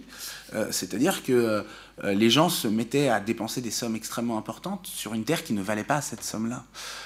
et un système judiciaire qui ne coûte presque rien. Il y a une il y a juste un, paiement dans certaines provinces et pas toutes euh, d'un un petit paiement en début de procédure. Et enfin, euh, le droit islamique avait une dans les campagnes, euh, et ça dit bien la difficulté qu'auraient les talibans à gouverner les villes d'ailleurs, avait un effet de familiarité. là où les, les, tribunaux du régime étaient vus comme difficiles à lire, où le droit était vu comme une extériorité, euh, euh, euh, le droit islamique qu'exercent les talibans m'a été raconté et, présenté comme un, droit évident, un droit que, tout le monde partage, un droit presque immanent, ce qu'il n'est pas du tout. Hein. C'est une tradition transnationale des bandits. Les, les, gens se trompent quand ils considèrent que l'interprétation talibane du droit islamique sera une interprétation locale. Elle est tout sauf ça. mais elle est vécue comme ça. Elle est vécue comme, euh, une forme de, droit qui correspond bien à euh, la manière dont se règlent les choses ici. Euh, et ça a permis aux talibans de se poser dans les zones sous leur contrôle, donc dans les campagnes, hein, comme les garants de la définition et de la distribution de la propriété. avec des effets sociaux importants. Hein, typiquement, si on essaye de, décrire, et je, conclurai là-dessus, euh, si on essaie de décrire euh, euh, l'ordre social qui émane de la manière dont les talibans exercent leurs droits, il y a deux éléments qui en ressortent de manière très forte. Il est, il est en fait plutôt une reproduction de... C'est un ordre conservateur au sens où il est une reproduction des hiérarchies économiques, puisqu'en fait c'est un ordre qui cherche à faire reconnaître la propriété des gens qui l'auraient injustement perdu. Et donc ce que vous, ce que vous voyez bien, le problème que posent les juges talibans, ce n'est pas l'enrichissement, c'est l'illégalité. Hein. Euh, euh, au contraire, euh, la personne qui est riche et qui s'est vue illégalement reprendre sa terre est typiquement la personne qui a intérêt au régime taliban. Le, propriétaire qui avait, la personne qui avait beaucoup de propriétés, qui, qui les a perdues pour une série de raisons, a intérêt au système taliban plus que, que, tout autre. Enfin, c'est un système qui garantit la propriété, mais d'abord la propriété masculine, et là, on entre dans la chose la plus intéressante du droit, c'est qu'est-ce qui se passe, c'est où sont les passes droits. et, c'est Jean Carbonnier qui, disait très bien que, le droit et les passes droits sont les deux mêmes facettes hein, du droit. Euh, ce qu'on décide de ne pas appliquer rigoureusement et ce qu'on décide d'appliquer rigoureusement, mais c'est ça l'ensemble du droit en réalité. Et ce qui est intéressant, c'est que l'endroit où, j'ai vu euh, des juges, euh, j'irai pas jusqu'à dire bafouiller, mais, se mettre à hésiter et à me faire de longues circonvolutions pour m'expliquer des jugements, c'est lorsqu'il s'agissait de faire reconnaître ce que les juges talibans disent, faire appliquer dans la tradition des bandits, c'est-à-dire la demi-part d'héritage des femmes. Euh, le droit islamique dans une tradition hanafite classique appliquée par les, les, écoles euh, euh, du nord du Pakistan disent que les hommes ont droit à une part d'héritage chacun et les femmes ont droit à une, les héritières ont droit à une demi-part d'héritage. Le problème, c'est que cette demi-part d'héritage-là, hein, parlons même pas d'une part entière, la demi-part d'héritage-là, elle est très souvent non appliquée dans des jugements qui se revendiquent du droit islamique. et ça, dans les 40 dernières années de manière ininterrompue. Et donc, on a eu des femmes qui ont fait appel aux talibans. Et là, c'est le moment où moi j'ai vu une énorme variété de, pratiques, c'est-à-dire que dans certaines provinces du pays, oui, les juges talibans imposaient la demi-part. Dans beaucoup de provinces du pays, non. Et ce qui est intéressant, c'est que des juges qui m'avaient expliqué à quel point euh, euh, l'idée d'un droit tribal est inacceptable, le droit islamique est le seul droit qui peut s'appliquer, euh, il faut un monopole juridique, avec l'usage du mot monopole, il faut un monopole, se mettaient à dire c'est compliqué, il faut comprendre les traditions, il faut bien comprendre que c'est pas si simple, il faut que les esprits changent, ça prend du temps, et d'un seul coup, des gens qui étaient qui ont fait preuve d'une rigueur et d'une sévérité pour, pour s'imposer, euh, se montrent capables d'une grande capacité de négociation. Merci.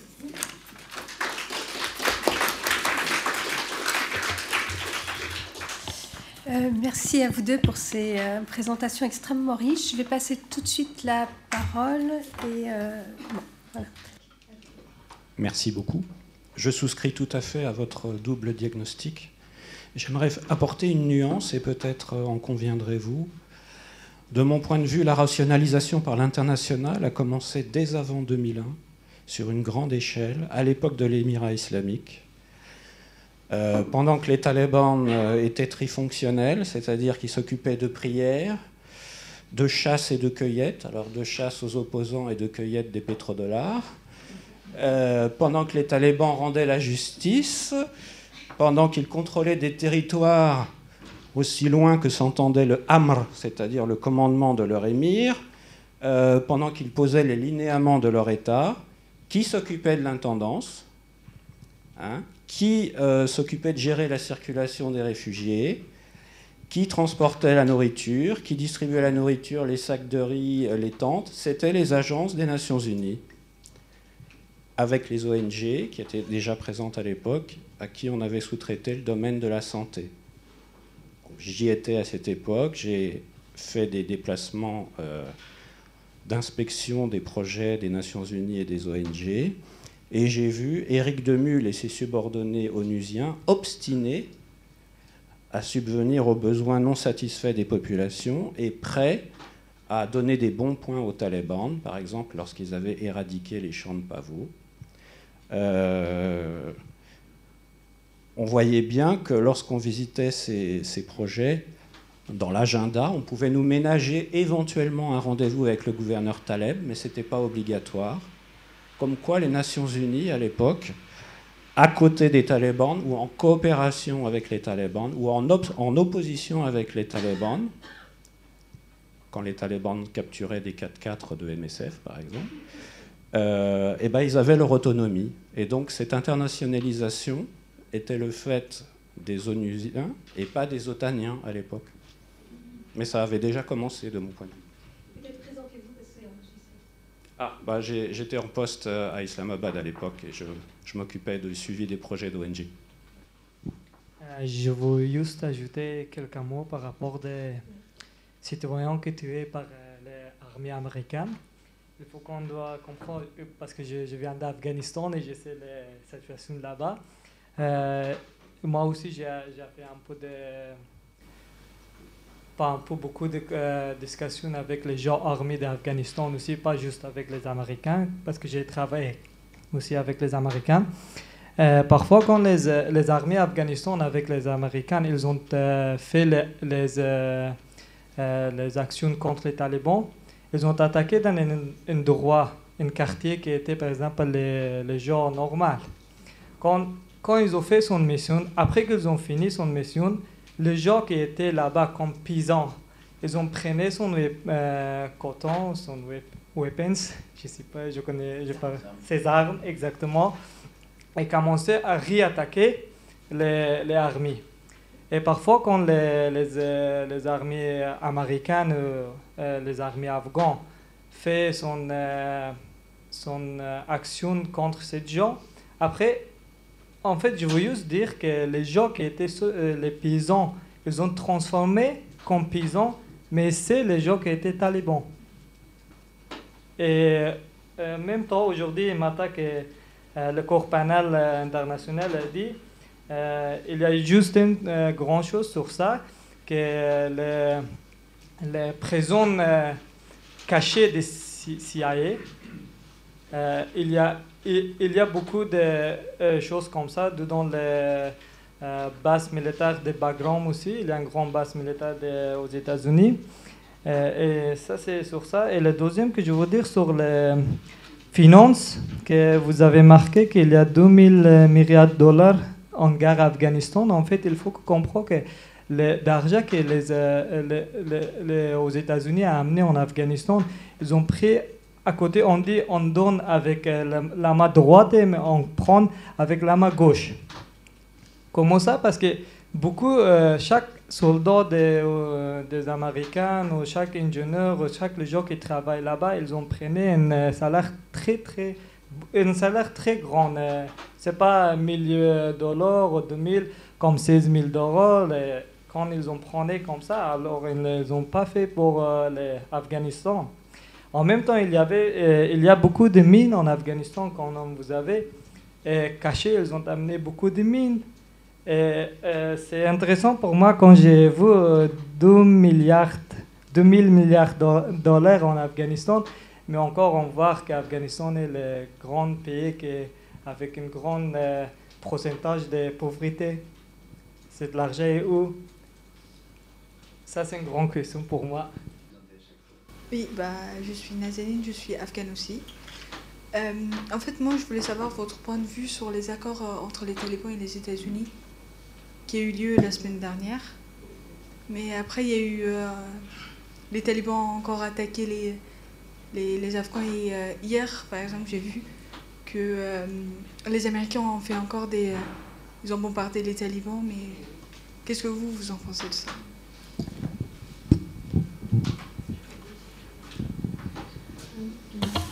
Je vais poser une question, puis peut-être que vous, on fera après.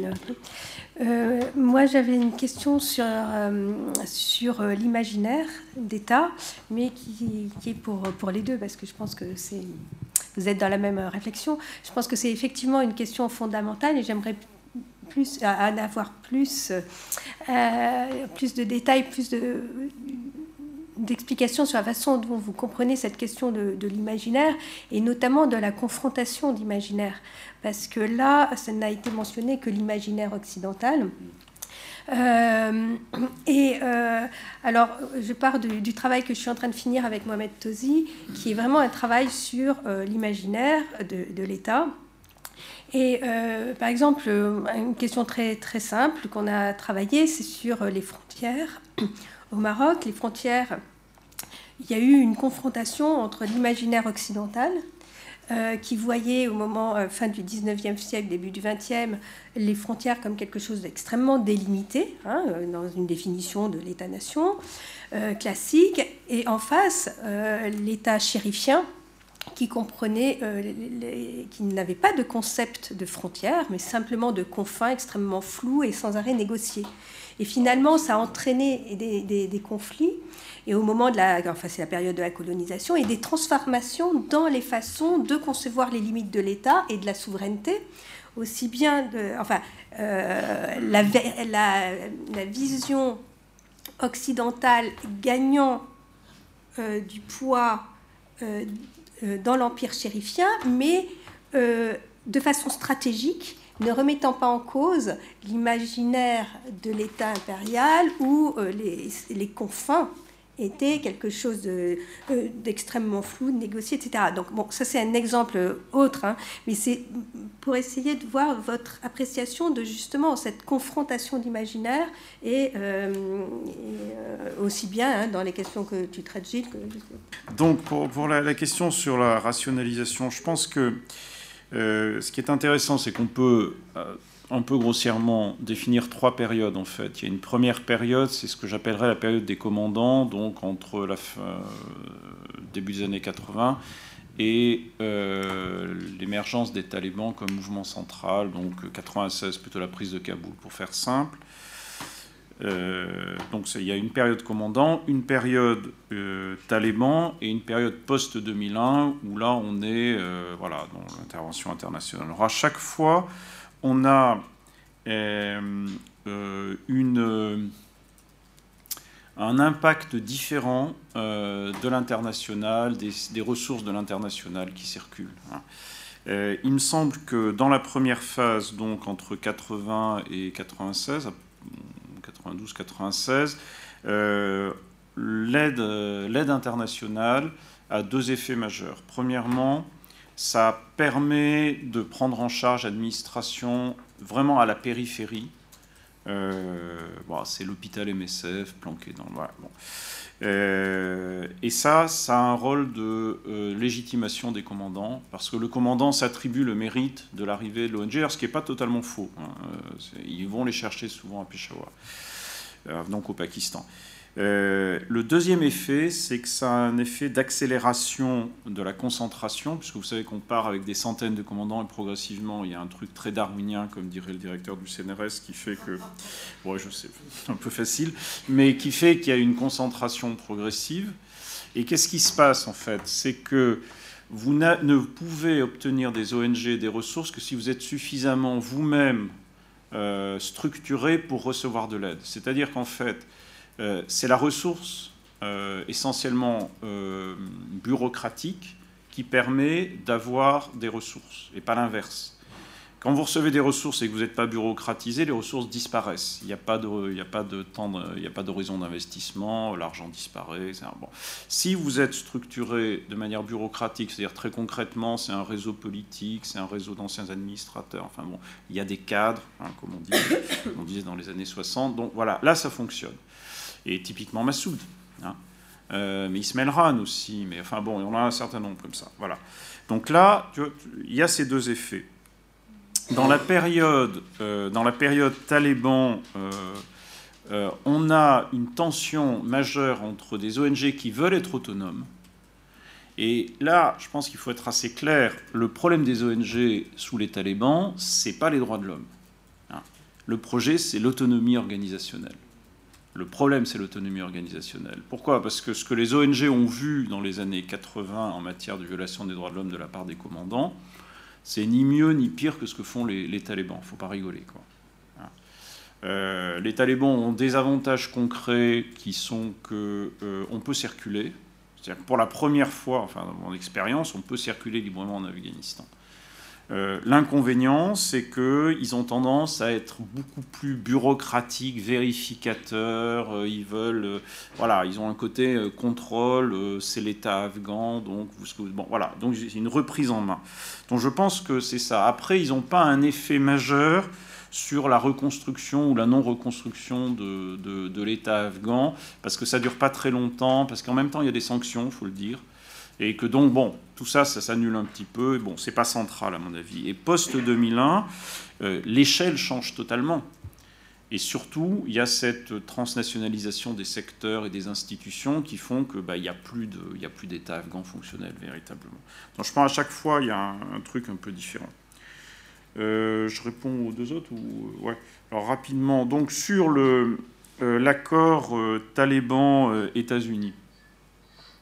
Bon, ça avait failli arriver en septembre, finalement c'est là. Alors on sait, bon, je ne vous le dis pas à vous, mais c'est plutôt pour les gens qui suivent moins l'Afghanistan, c'est pas un accord de paix, c'est un accord de retrait des forces américaines. c'est pas du tout pareil. Et c'est un accord auquel le gouvernement afghan n'a pas été associé, évidemment. ce qui fait que, par exemple, les États-Unis sont engagés à faire libérer 5000 prisonniers talibans Sauf que le gouvernement afghan n'a pas vraiment signé. Donc le premier réflexe d'Ashraf Rani, ce qui me semble un réflexe rationnel, ça a été de dire bah, je suis désolé, mais euh, bon, euh, moi j'ai pas signé ça, donc euh, voilà, il faut négocier. Donc je pense que l'instabilité de l'accord est majeure, sauf que les États-Unis ont quand même tout lâché aux talibans, fondamentalement. Je ne vois pas sur quoi les talibans ont fait la moindre concession réelle. Donc vous avez ça d'un côté. Donc les talibans ont fondamentalement intérêt à, respecter cet accord pour l'essentiel. Et de l'autre côté, euh, les Américains ont, enfin les Américains, Trump a une seule chose en tête, c'est les élections. Donc, si vous mettez les deux ensemble, je pense qu'il va y avoir des hauts et des bas, mais on pourrait très bien, enfin en tout cas ça me paraît probable, aboutir à un retrait effectivement des Américains qui ont dit qu'ils le feraient de toute façon, donc euh, retirer 5000 de leurs troupes, euh, et euh, ensuite maintenir un soutien aérien au, régime, au régime actuel, au régime en place, qui est lui-même totalement en voie de désintégration, puisque l'élection présidentielle n'a pas été reconnue par le principal concurrent au deuxième tour, donc Abdullah donc, enfin du deuxième tour non précisément, mais enfin donc Abdullah. Euh, donc euh, on est dans une situation où je crois que la trajectoire raisonnable, c'est que les Américains retirent leurs troupes au sol et donc euh, ce qui reste des, autres forces aussi, avec un soutien aérien pour que ça tienne encore un peu. Et en même temps, la dynamique qui est complètement, à mon avis, imprévisible, c'est un, la dynamique interne au régime, parce qu'il y a plus d'autorité afghane vraiment représentative, il n'y a plus d'institutions afghanes fonctionnelles. Et la deuxième chose, c'est les possibilités de négociation entre les talibans et le régime en place, qui me paraissent essentiellement destinées à gagner du temps jusqu'à ce que les Américains aient achevé leur retrait. Donc je ne vois pas dans l'histoire un cas où on aurait une possibilité, par exemple, de fusion des forces militaires talibans et de l'armée. Ça me paraît impossible. Donc tout ça, ça me paraît préparer la nouvelle phase de la guerre civile. Voilà, c'est à peu près, le... à peu près ça. Puis, euh, bah, vas-y, Adash, puis on je reprendrai sur les imaginaires. Ouais. Euh, euh, une, manière de, de, complémenter ce qu'a dit Gilles sur, sur les talibans des années 90, quelque part, il est, il, est, il, est, ironique de voir ou plutôt il est au contraire euh, important de remarquer que les, talibans sont à cet égard-là euh, une, euh, une forme de, j'allais dire presque d'utopie néolibérale. Ça veut dire c'est le régime hyper régalien qui ne s'occupe pas de l'économie. et, et, ça explique aussi euh, euh, la capacité très forte de coopération entre les talibans et, les organisations, c'est qu'ils font exactement ce que, si vous prenez les théories très abstraites euh, d'économie des années 80, le rôle de l'État, le côté un peu hayekien, quoi, le, côté Friedrich Hayek, c'est l'État, il fait la police, il arrête les criminels et il laisse les acteurs économiques fonctionner entre eux. les talibans des années 90, il y a une dimension comme ça. ce qui fait d'ailleurs que y compris dans les années 2010, euh, euh, euh, les ONG ont trouvé des modalités de coopération et de collaboration avec les talibans très facilement, parce que si les talibans ont compris que leur, mauvaise gestion de l'économie dans les années 90 avait eu des effets désastreux, notamment sur, dans le domaine agricole, pour autant, ils laissent toujours en fait une autonomie d'action relativement importante aux ONG tant que celles-ci ne font pas de politique, quoi, de leur point de vue de, leur définition. Euh, alors, quand on parle des, opérations des forces spéciales, euh, euh, c'est compliqué le fait que ces opérations aient été faites sur, d'anciens talibans. Dans certains cas, oui, dans certains cas, non. et dans les deux cas, ça, pose deux questions différentes, mais toutes les deux très intéressantes, parce que le fait que des gens étaient d'anciens talibans, ne voulait pas dire qu'ils étaient euh, euh, nécessairement des gens qui seraient restés dans le mouvement. Euh, il y avait beaucoup de, militants talibans qui étaient déçus hein, du régime taliban en 2001.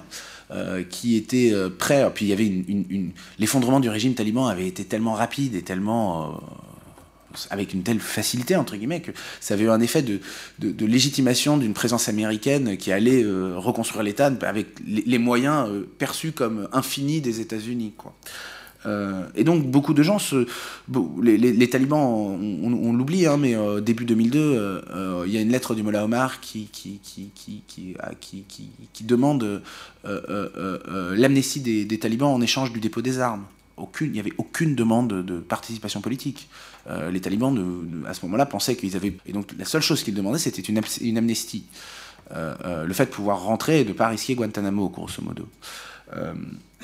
Euh, et, le, la manière dont les forces spéciales vont opérer euh, entre 2002 et 2004, et c'est là que se perd la guerre, hein, la guerre, la guerre est perdue en 2005-6, hein, elle est déjà perdue. Euh, moi, quand je suis arrivé, même toi, quand tu es arrivé, fondamentalement, les troupes occidentales avaient déjà perdu la guerre, en fait. Il y avait peut-être des choses qui étaient encore faisables pour, pour éviter, mais, mais, mais, mais c'est entre 2002 et 2004 que, le, que vraiment les, les, les forces spéciales américaines produisent quelque part cette défaite militaire. Euh, américaine, parce que euh, les forces spéciales américaines vont fonctionner par ces modalités d'exécution extrajudiciaire qui sont construites dans l'administration Bush comme modalité de lutte contre le terrorisme, euh, et qui donc posent un problème de renseignement, parce qu'il faut savoir qui est-ce qu'on cible. Alors, la manière dont le renseignement américain va être fait en Afghanistan, ça va être de s'appuyer sur des proxys, de s'appuyer sur des gens qui seraient des gens de confiance. Euh, si vous renversez la formule, ça veut dire grosso modo que des, des gens qui, pour une raison ou une autre, ont su se montrer comme favorables aux Américains en 2001, donc en général des commandants, des anciens commandants des années 90, ont pu se poser comme la source de renseignements fiables auprès des Américains. Donc, par exemple, un potentat comme Goulara Sherzai à, Kandahar va devenir le principal interlocuteur des forces spéciales et va cibler toutes les, tous les anciens talibans qui, justement, étaient contre lui, mais qui avaient déposé les armes, ou, et c'est là où on arrive, à beaucoup de gens n'étaient pas d'anciens talibans, tous les opposants qu'il présente aux Américains, aux forces spéciales américaines, comme des, comme des talibans. Et donc il y a énormément de gens qui vont se faire exécuter dans ces années-là, euh, ou emprisonnés euh, euh, alors qu'ils n'avaient pas d'implication dans le mouvement, parce que quelqu'un comme... On a la même histoire dans la Kunar, on a la même histoire dans le Rousgan, enfin c'est une histoire qui se répète de province en province en Afghanistan entre 2002 et 2004-5.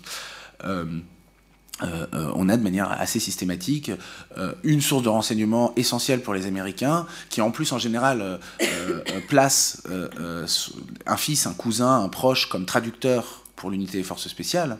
Et donc la perception qu'ont les militaires américains avec un, de, des, des, entretiens à eux-mêmes, qu'ils ont, enfin des discussions qu'ils ont avec des Afghans, est médiée par le proche du potentat en question.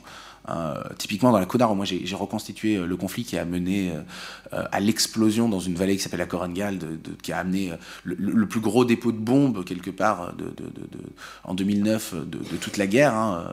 Il y a vraiment un tapis de bombes qui est fait sur cette petite vallée sans importance stratégique, il faut le dire honnêtement.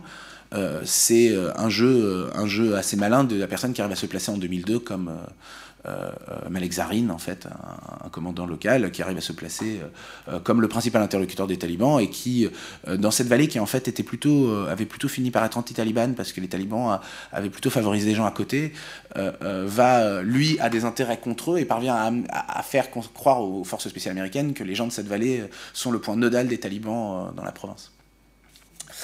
Euh,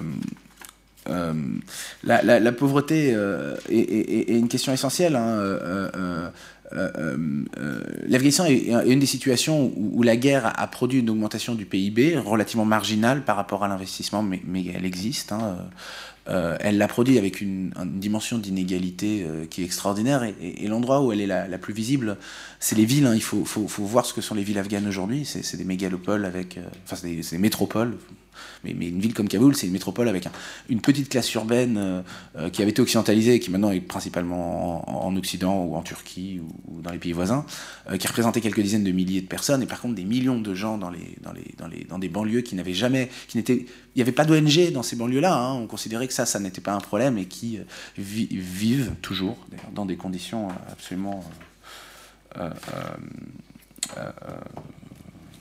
abominables. Euh, et enfin, sur l'accord, euh, un petit, un petit élément important à, bien expliciter quand même, hein, cet accord a quelque chose d'extraordinaire, c'est qu'il délégitime complètement le régime de Kaboul. Enfin, il est extraordinaire de remarquer que cet accord ne considère pas que le régime de Kaboul est le représentant officiel euh, de l'Afghanistan. C'est-à-dire que les Américains ont posé comme préalable à la négociation enfin comme, effet préalable, hein, le fait que, parce que c'était la demande des talibans, évidemment les talibans voulaient que le régime de Kaboul ne soit pas reconnu comme, comme, comme l'interlocuteur incontournable, comme représentant officiel du pays aux Nations Unies. Et les militaires américains ont, cédé là-dessus, les, négociateurs américains ont cédé là-dessus, ce qui est extraordinaire, c'est-à-dire les, les, négociations américaines disent, en droit international, qu'il est possible de, de, faire un accord sur l'Afghanistan sans le régime de Kaboul. C'est remarquable, c'est remarquable.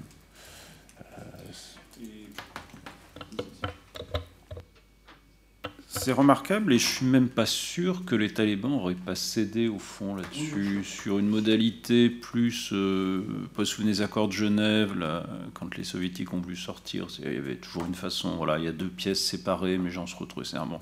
Je pense qu'en fait. Euh, euh, les, talibans étaient plutôt demandeurs, en tout cas au début des années 2010, euh, de, formes de contact indirect. C'était plutôt à l'époque Kaboul qui, refusait. Hein. c'est plus compliqué. Donc je pense que les Américains ont vraiment tout lâché parce que de toute façon, euh, voilà, ils partent. Alors ils continueront à faire des bombardements. Je pense que, notamment, au moins jusqu'aux prochaines élections présidentielles, puisque Trump, euh, ça ferait mauvais genre d'avoir la chute, euh, enfin une, explosion à Kaboul ou autre. Mais pour le reste, oui. Euh, on passe à la question de l'imaginaire de l'État. alors, il y a une différence centrale entre l'Afghanistan et et le Maroc, bon, c'est que le, Maroc est un système impérial classique, donc il y a un centre et puis il y a un affaiblissement progressif du contrôle, puis après c'est des systèmes de, reconnaissance, de, euh, mais lointaines, avec des formes d'autonomie comme ça, un peu, voilà. Alors que l'Afghanistan, c'est historiquement exactement le contraire. L'Afghanistan est d'abord un territoire qui est formé par les voisins, euh, et ensuite, ça devient un État. C'est l'inverse du processus éliassien. Hein. Euh, donc euh, c'est ça qui détermine une structure fondamentalement différente de l'État. après, il y a, et là par contre c'est un point de comparaison avec les systèmes impériaux, il y a l'utilisation et je dirais même la production des tribus comme garde-frontière.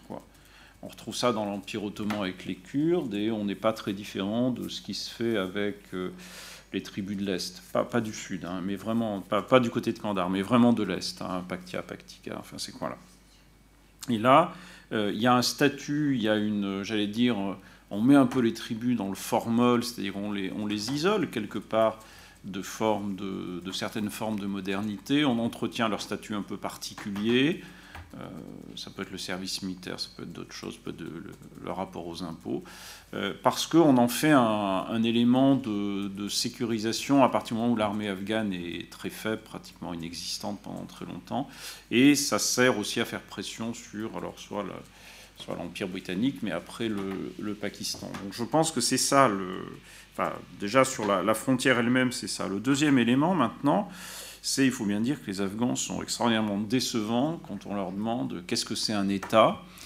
En fait, euh, les Afghans ont une vision de l'État qui est à peu près celle que vous trouvez dans la rue en France.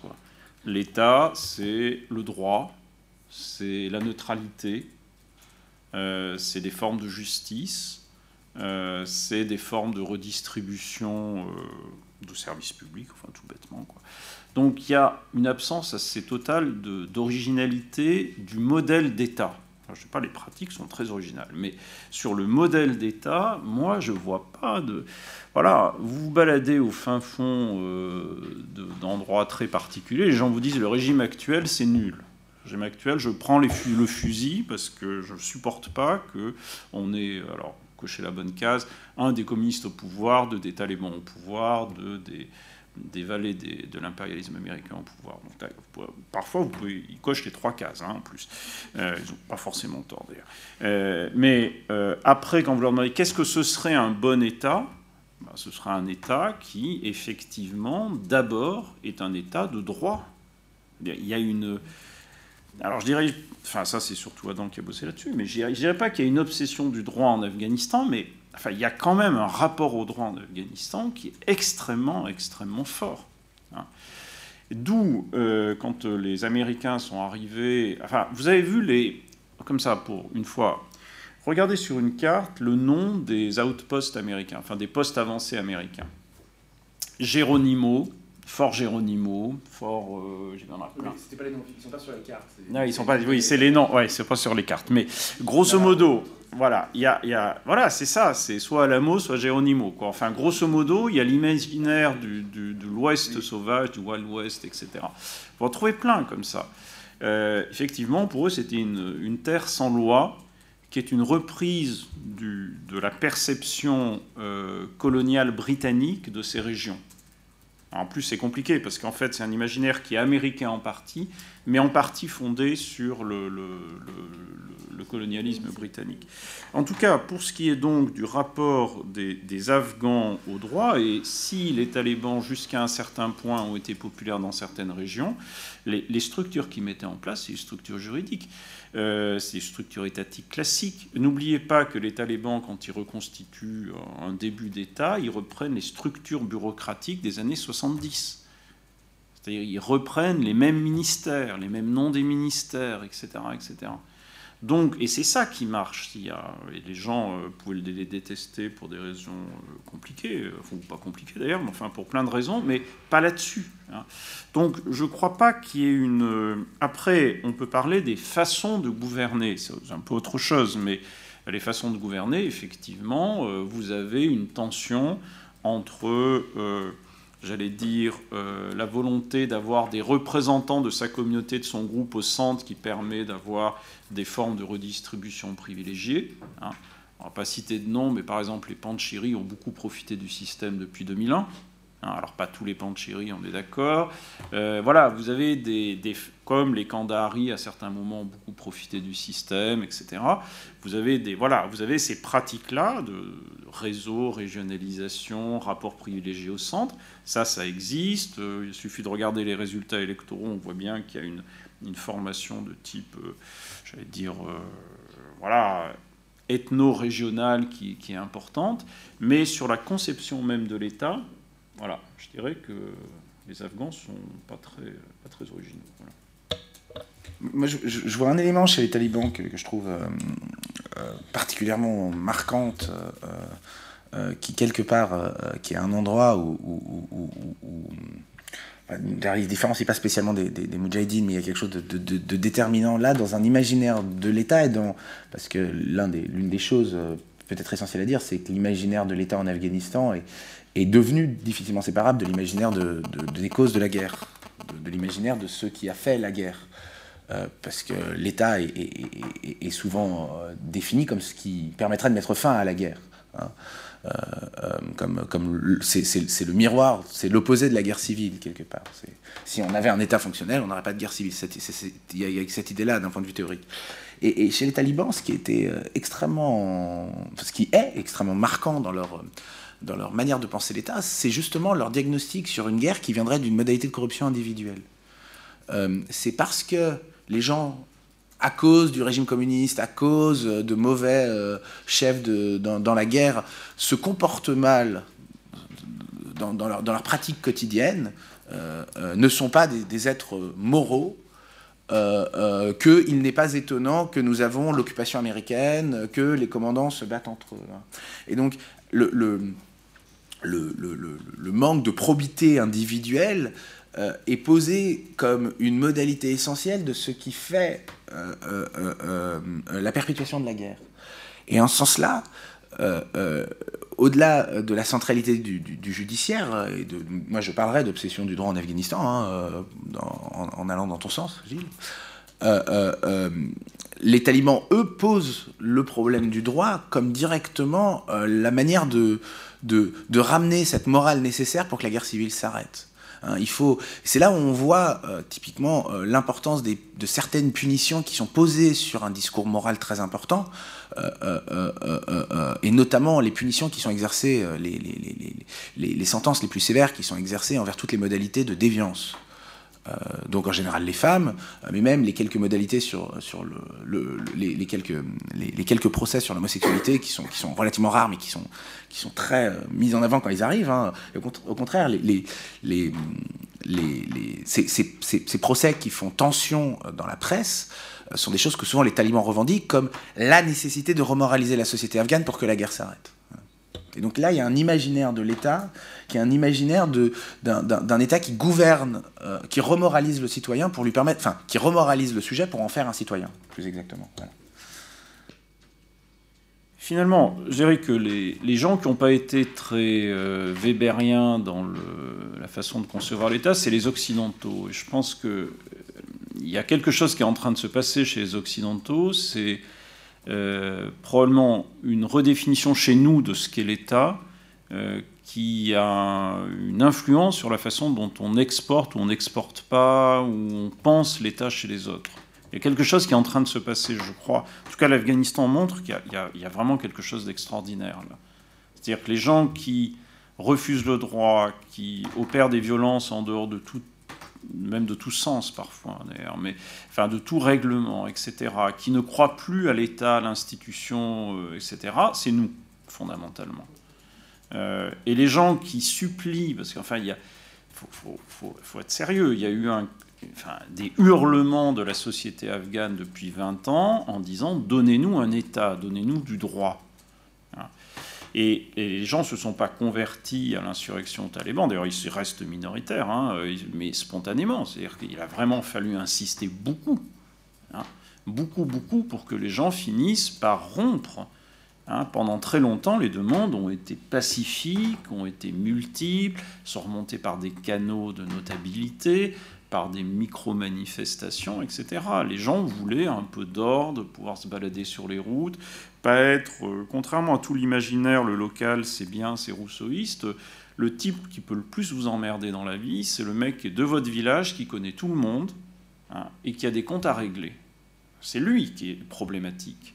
Et c'est lui que les Occidentaux ont toujours mis en avant. Voilà. Imaginez, nous, dans nos. Voilà, que, que le maire puisse faire à peu près ce qu'il veut dans le village et qu'il commence à régler ses comptes et qu'il ait une force armée. Vous voyez où ça va? C'est pour ça que je suis contre police municipale armée. mais voyez, non, mais bon, c'est une blague. Mais euh, voyez où, jusqu'où ça peut aller? Voilà, c'est ça l'Afghanistan. Hein.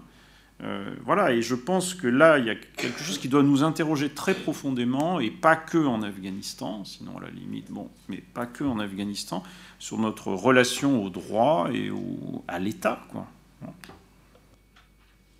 Alors, on va faire un deuxième tour de questions. Alors, euh, en premier, ceux qui n'ont pas eu la parole, mais je vous la redonnerai. Hein. Donc, il y a Richard et après, monsieur. La, séance, Béatrice, tu l'as placée euh, un peu sous le, signe de Fariba, de ces terrains en, Afghanistan, mais à, vous écouter, Gilles et, Adam, euh, j'entendais aussi Roland, évidemment. Bon, vous l'avez cité aussi, bien sûr, dans, vos inspirations de départ, mais à la fois dans les effets pervers des ingérences armées, dans les situations comme ça de, de guerre civile, de ces volontés de, state building qui, reproduisent ou qui produisent de nouveaux, de nouveaux désordres, notamment euh, euh, juridiques. Euh, également aussi dans l'analyse que tu proposais aussi, Adam, des, des, bases sociales, je dirais, du mouvement de Taleb. Et, et là, je me disais peut-être qu'il y aurait des discussions à avoir. Et, du coup, comme tous les deux, vous avez aussi migré vers des terrains que, que que, Roland connaît bien, l'Afrique de l'Ouest, le Mali en particulier. J'aurais voulu vous interroger un petit peu là-dessus sur euh, euh, qu'est-ce que votre regard euh, afghan apporte peut-être justement à d'autres situations comme celle du Mali, notamment sous ces deux angles-là que vous évoquez, à la fois sous l'angle des ingérences armées, puisque c'est le cœur de votre, de votre recherche actuelle, mais aussi peut-être de cette sociologie des mouvements armés religieux, parce que ce que tu disais m'intriguait, Adam, puisque tu dis que voilà, les, talibs sont aussi l'expression finalement conservatrice de certains intérêts fonciers, donc des, des, des, grands types, quoi, hein, comme on dit, mais alors que euh, généralement, et c'est la lecture qui est faite notamment en Afrique euh, de l'Ouest sahélienne, etc., on, les voit plutôt comme l'expression des subalternes. Donc euh, voilà, c'était une petite comparaison qui nous aurait intéressé. Et juste pendant que la micro passe, euh, ce que tu disais, Anand, sur euh, la justice m'a fait énormément penser au travail de Murray Last, qui avait publié dans Société politique comparée justement un papier sur la justice au Nigeria, au nord Nigeria, et ça reprend exactement ce que tu dis. Donc voilà. Bonjour, merci pour vos interventions. Euh, je suis étudiant en géopolitique. Euh, je travaille sur le Mali. Merci pour votre question que je trouve tout à fait pertinente et la mienne ira un petit peu dans le même sens. Euh, un des problèmes autour de la représentation de, l'État, du modèle d'État, qui est censé être une communauté humaine et qui joue du monopole légitime de, la violence, c'est qu'aussi depuis la, mort du, du Mollah Omar, il y a un effet de, factionnalisation, de, dispersion des, groupes d'acteurs talibans et qui, remettent aussi en difficulté cette, euh, constitution d'un État. Et euh, je voulais avoir votre avis sur cette, euh, dispersion des, acteurs des différents groupes en Afghanistan, qu'on retrouve aussi au Mali aujourd'hui. Merci. je veux juste ajouter un peu plus par rapport à ce que vous avez dit. vous avez marqué qu'en Afghanistan, il y a un État, mais l'État les, les peuples ne, respectent pas l'État. Il y a une grande raison par rapport à ça, une raison historique. Si on voit en 19e siècle aussi, Afghanistan, euh, Dost Mohammed, Amir Dost Mohammed, il, était, euh, il a pris le, pouvoir euh, avec le soutien des les Anglais. Ça veut dire quoi? Que ça est toujours, il y a quelqu'un qui choisit quelqu'un en pouvoir en Afghanistan. Et après aussi, ça a toujours continué jusqu'à maintenant. Et maintenant, quand vous avez en Afghanistan, il y a beaucoup d'ethniques. Il n'y a pas juste une ethnique ou deux ethniques.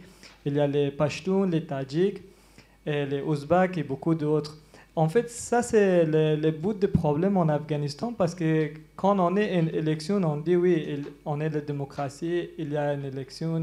Mais les élections, c'est tout symbolique.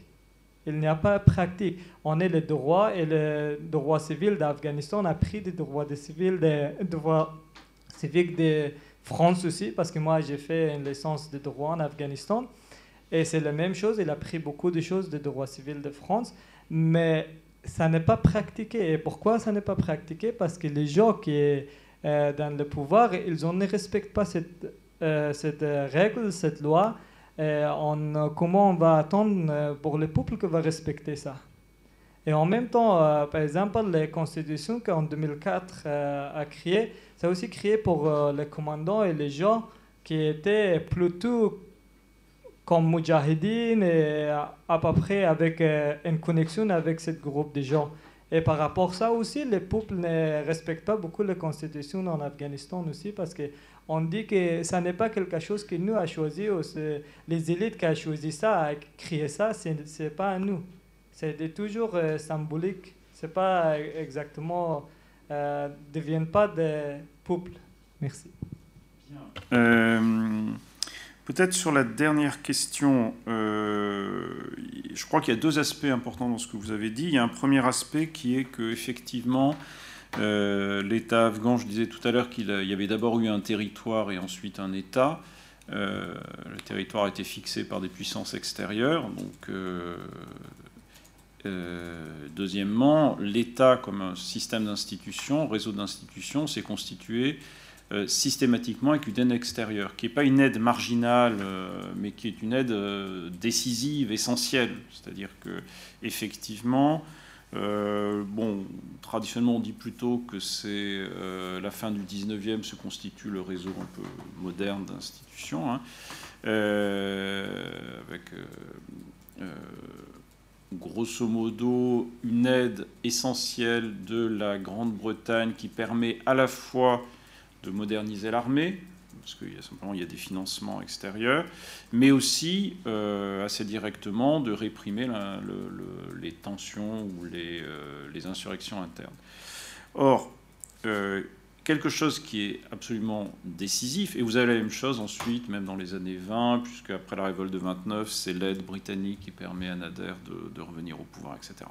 Mais ce qui est décisif, c'est que en 2001, pour la première fois, une intervention extérieure massive ne contribue pas à installer la domination euh, d'institutions ou d'un groupe précis sur le pays, mais déconstruit. C'est-à-dire que euh, en 2001, euh, en août 2001, vous avez un État qui contrôle à peu près 95 ou 10, 95% du territoire, et 20 ans plus tard, à cause de l'intervention internationale, vous avez un État qui contrôle plus rien. Donc c'est la première fois, et c'est pour ça que je pense que l'Afghanistan est encore une fois un peu un point de, départ. Les interventions déconstruisent les États. Voilà, ça c'est le truc. Maintenant, euh, sur la deuxième chose, sur les élections. Je ne sais plus, j'ai vu ça il y a longtemps, mais quelqu'un disait que finalement, euh, les élections, il ne faut pas forcément très longtemps pour que les gens comprennent comment ça marche et adhèrent. Et en fait, l'Afghanistan est un. Parce qu'il y a toute une sociologie historique en France qui montre qu'il y a un processus d'apprentissage, c'est long de l'élection. Ce qui, je pense, est vrai pour la France parce que c'était relativement neuf. Mais dans le cas de l'Afghanistan, euh, les gens ont tout de suite compris comment ça marchait, il n'y a pas de problème. Euh, et les taux de participation euh, initiaux sont importants. Hein. Donc là aussi, on n'est pas devant un pays euh, arriéré, tribal, où euh, l'élection c'est un espèce de truc métaphysique. Et non, euh, non, les gens veulent aller voter, femmes comprises, au moins dans, dans, les endroits où on les laisse voter. voilà, il y a une véritable volonté. pourquoi d'ailleurs? Parce que la royauté a jamais été un système légitime en Afghanistan, profondément légitime. Euh, l'élimination du roi Zahir Shah en 73, c'est pas vraiment un choc moral en Afghanistan. Hein. Les gens savent même pas. Bon, enfin, ça n'a pas d'importance. Euh, de plus, le système tribal, euh, qui sera une autre forme de légitimité, est limité à quelques provinces en fait, et c'est pas non plus quelque chose qui peut réunir l'ensemble des Afghans. Donc, une république des élections, c'est politiquement tout à fait acceptable pour les gens. Il n'y a, pas de, a pas de problème avec ça. Hein. Et euh, ce qu'on voit au contraire, c'est que systématiquement, en 2001 notamment, quand il y a la loi Jirga, c'est un système de délégués, pas d'élection au sens strict, mais les gens qui vont magouiller la loi Jirga, bah, c'est les Américains. Parce que la loi Jirga est très majoritairement en faveur du retour du roi, pas parce que les gens aiment le roi, mais parce que c'est une espèce de neutralisation du sommet. Euh, et qui s'oppose à ça La CIA, les Américains, qui font passer les chéri pour remettre de l'ordre assez, de façon assez musclée à l'intérieur de la loi Jirga. Bon, 2004, euh, premières élections, fraude massive. Enfin, rien, j'ai dit massive, mais je ne sais pas ce que je vais dire pour les dernières qui sont encore plus massives. Donc, disons, fraude avérée. Qu'est-ce qui se passe? L'UNAMA refuse de traiter les plaintes. La situation s'aggrave, etc. Qu'est-ce qu'on fait à chaque fois? On ferme les yeux. Donc bon, au bout d'un moment, les Afghans, ils ont compris que les élections, bon, ça servait plus vraiment à grand-chose. Mais franchement, c'est pas parce qu'il y a eu une absence de, participation populaire, c'est pas parce que les gens comprenaient pas le système. Hein. Euh, je veux dire, faut, faut vraiment désorientaliser l'Afghanistan un bon coup, quoi. Hein. Euh, je pense que c'est vraiment important. Euh, c'est un pays où les gens ont envie d'aller voter, des services publics et un juge qui règle des. Enfin voilà, c'est quand même pas extraordinaire non plus. Voilà. Euh, je prends les talibans ou tu les prends les l'éclatement des talibans? Ouais, vas-y, vas-y, prends-les.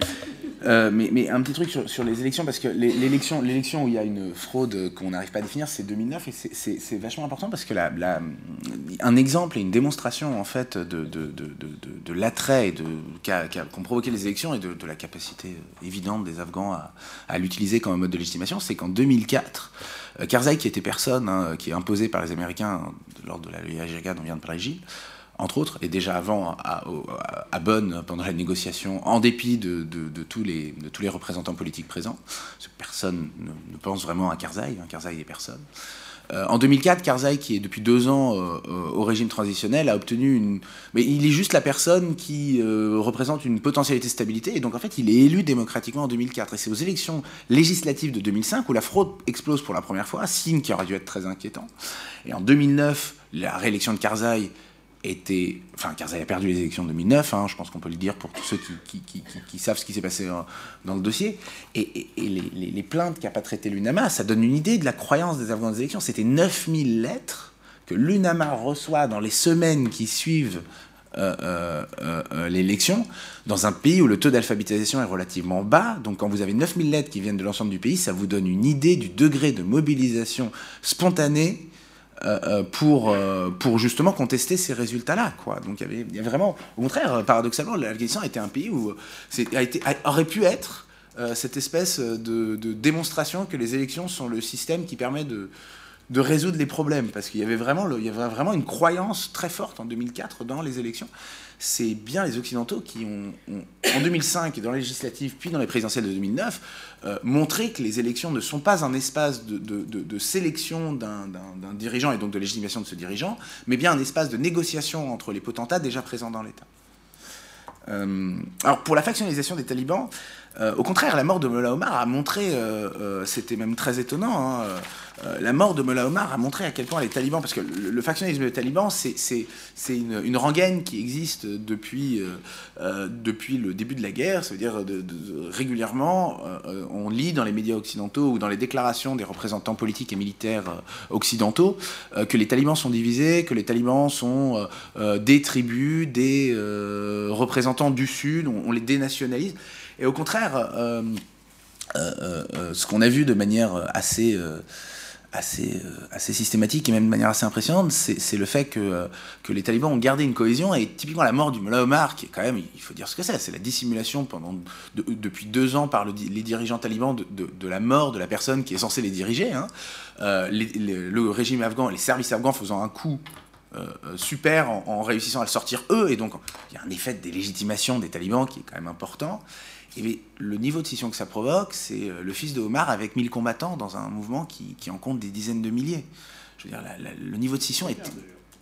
Et qui revient maintenant, oui, oui, oui. C'est une scission qui aura duré peu. Le, vrai risque de division chez les talibans, que, que, tous les deux on craignait beaucoup, parce qu'il parce qu'il aurait été catastrophique celui-là, euh, et il ne s'est pas vraiment produit à une échelle euh, large, c'était l'État islamique. L'apparition de l'État islamique en Afghanistan, euh, faut, il faut, on, l'a vu tout de suite dans nos entretiens, nous, quand on a commencé à parler de ça, les gens qui nous parlaient de, ça montraient à quel point l'État islamique ringardise les talibans. Les talibans ont un côté melat de village, euh, euh, euh, ce qu'ils sont. Enfin, c'est ça leur population essentielle. Hein. Alors que l'État islamique. Donc, pour tous les gens qui ont suivi des cours dans les facs de théologie afghane, tous les gens qui suivent des prédicateurs islamiques du Golfe ou pakistanais, c'est surtout les prédicateurs pakistanais qui sont très, très, très, très, très, très, suivis, et eh bien les talibans ont vraiment un côté excusez-moi du mot, pecno. Euh, il y a un côté pecno chez les talibans qui, donnait à l'État islamique une force d'attraction. Et on l'a vu chez quelques commandants talibans qui sont partis avec leurs hommes. Et là, il y avait une vraie possibilité que des, des, pans talibans euh, suivent ce mouvement qui, qui quelque part, euh, était enfin pas sous la houlette du Pakistan. C'était enfin la vraie résistance pleine et complète, le vrai projet islamique qui dépasserait les frontières afghanes. Euh, en pratique, euh, euh, les scissions étaient finalement plus faibles que ce que moi j'aurais imaginé. Ah, et le Mali.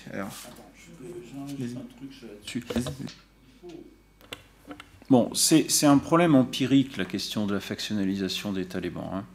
Hein. donc on peut toujours se planter, enfin sur le reste aussi d'ailleurs, mais ce que je veux dire par là, c'est qu'à ma connaissance, vous n'avez pas de sources fiables qui vont dans ce sens.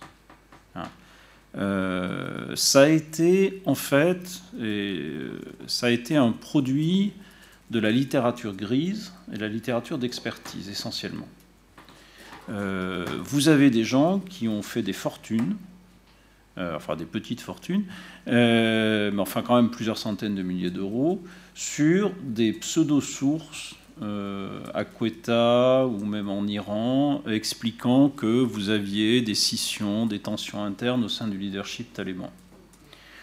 Le problème, c'est que ça s'est jamais vérifié. Euh, et ça me fait beaucoup penser à ce qu'on a écrit sur le soi-disant réseau Akani, qui grosso modo devrait mêler à peu près dans la même poubelle intellectuelle, parce que euh, c'est quand même assez intéressant si vous pensez qu'il y a un réseau Akani autonomisé des talibans, que ce soit Akani qui fasse, le fils, hein, euh, qui fasse un papier dans le New York Times en expliquant les revendications des talibans. C'est un peu curieux si vous pensez vraiment que c'est deux partis différents. Et après, sur le terrain, nous, on n'a jamais vu, euh, on n'a jamais vu ça. Enfin, on n'a jamais vu de conflit entre des commandants talibans. On a vu la rotation des juges, on a vu la construction du système, on a vu lors des négociations que les talibans avaient une position beaucoup plus structurée que le gouvernement afghan. Ça s'est vu à Chantilly, négociation de Chantilly il y a quelques années, ça s'est vu avec les Américains. Tous les, échos qu'on a eus des équipes de négociation américaines, c'est qu'il y a une direction taliban qui prend des décisions.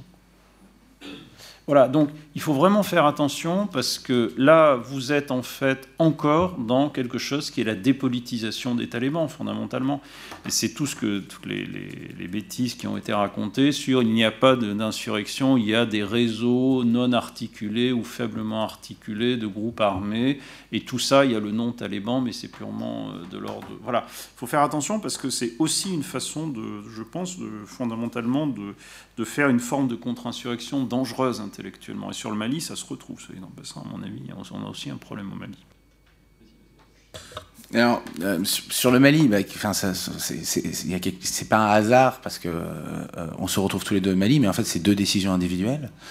Euh, et ça peut paraître pas crédible alors qu'on a collaboré sur l'Afghanistan, qu'on se retrouve maintenant à travailler ensemble pour des raisons individuelles sur, sur le Mali. Mais en fait, c'est véritablement ça, et, c'est à mon avis très révélateur. C'est intéressant parce que c'est révélateur. Ça veut dire que on est tous les deux arrivés à s'intéresser au Mali en se disant, en ayant des, des sentiments euh, profondément désagréables d'écho euh, par rapport à ce que, euh, quand de loin, en, ignorance, en ne connaissant pas ce terrain malien, par une simple lecture des nouvelles du Mali, d'entendre des choses qui nous rappelaient, ou, ou, quand même de, de, doctorants qui travaillent sur le Mali et qui nous, qui, nous, décrivaient leurs recherches, ça avait des échos extrêmement euh, euh, euh, pénibles avec ce qu'on a observé au Mali. J'ai cité l'exemple de, de Check International qui, était le sous-traitant de USAID, donc de, la, coopération américaine sur la justice, et qui est aujourd'hui le, sous-traitant de la coopération américaine au Mali, et qui est la plus grosse coopération sur les questions judiciaires, hein,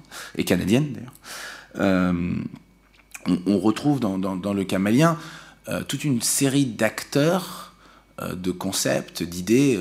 Euh, et moi, qui travaille sur le droit, typiquement, une des choses qui, moi, m'avait amené au Mali, c'est que j'avais été fasciné en Afghanistan par, par le, fantasme de cette justice tribale, de cette justice, de, cette légitimité d'une justice qui serait traditionnelle, coutumière, les mots étant, et, ou informelle, les mots étant toujours utilisés de manière interchangeable, ce qui en soi est révélateur de l'absence de, conceptualisation de la chose dont on parle dans ces moments-là. Euh, et donc en, Afghanistan, tout le monde euh, parlait de Jirga et de Shura. Euh, mais quand je vous dis tout le monde, c'était des gens, des gens qui étaient là, des gens qui étaient là depuis quelques semaines, comme des gens qui étaient là du côté des occidentaux depuis des décennies, qui arrivaient en vous disant mais les, les, les Jirga, les Shura, et, là. et en fait quand on se met à lire les travaux d'anthropologues qui ont travaillé sur euh, euh, la justice coutumière, euh, justement, tout le point d'une anthropologue américaine qui s'appelle Laura Nader, c'est de dire qu'on a une globalisation de, de, de, la justice informelle dans les années 80 et 90 surtout, dont l'Afghanistan en fait qu'un seul exemple parmi d'autres, et qui s'est construit autour du passage à la médiation civile aux États-Unis dans les questions notamment de, de, droit civil pour désengorger les tribunaux. Et ce sont ces avocats de droit civil qui ont trouvé des positions à la Banque mondiale ou dans un sens international en disant, vous savez, ce qui marche bien, c'est la médiation, euh, c'est le droit informel. Eh pour vous donner un exemple très précis au Mali, je me suis mis, moi, mis entendre partout parler de réunions réunion interfractions avec des gens qui vous disaient non mais le problème au Mali, c'est que l'État n'a jamais été légitime. Au nord, l'État n'est pas légitime. C'est pas un problème de. Il faut arrêter avec Bamako. Le vrai problème, c'est qu'il faut donner aux gens des résolutions locales de leurs conflits.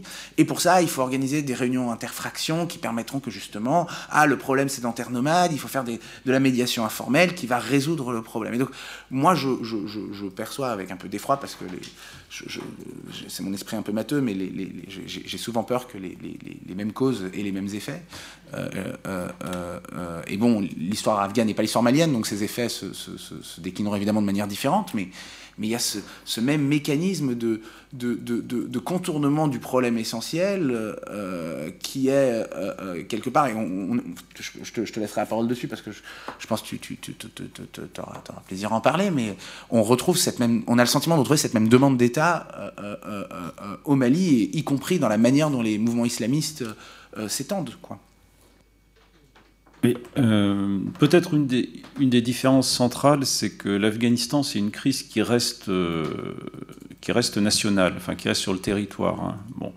Euh, alors que le Mali, il n'y a pas de crise malienne, il y a une crise Burkina Faso, Mali, probablement Niger, et puis ça, voilà, c'est une crise structurellement beaucoup plus, puis même à la Libye à la limite. Donc bon, ça c'est déjà, il y a plein plein de différences, mais Euh, nous, ce qu'on cherche à faire, c'est. Euh, on voulait faire un article qui aurait pour titre euh, Une disparition inquiétante, l'État malien. Bon.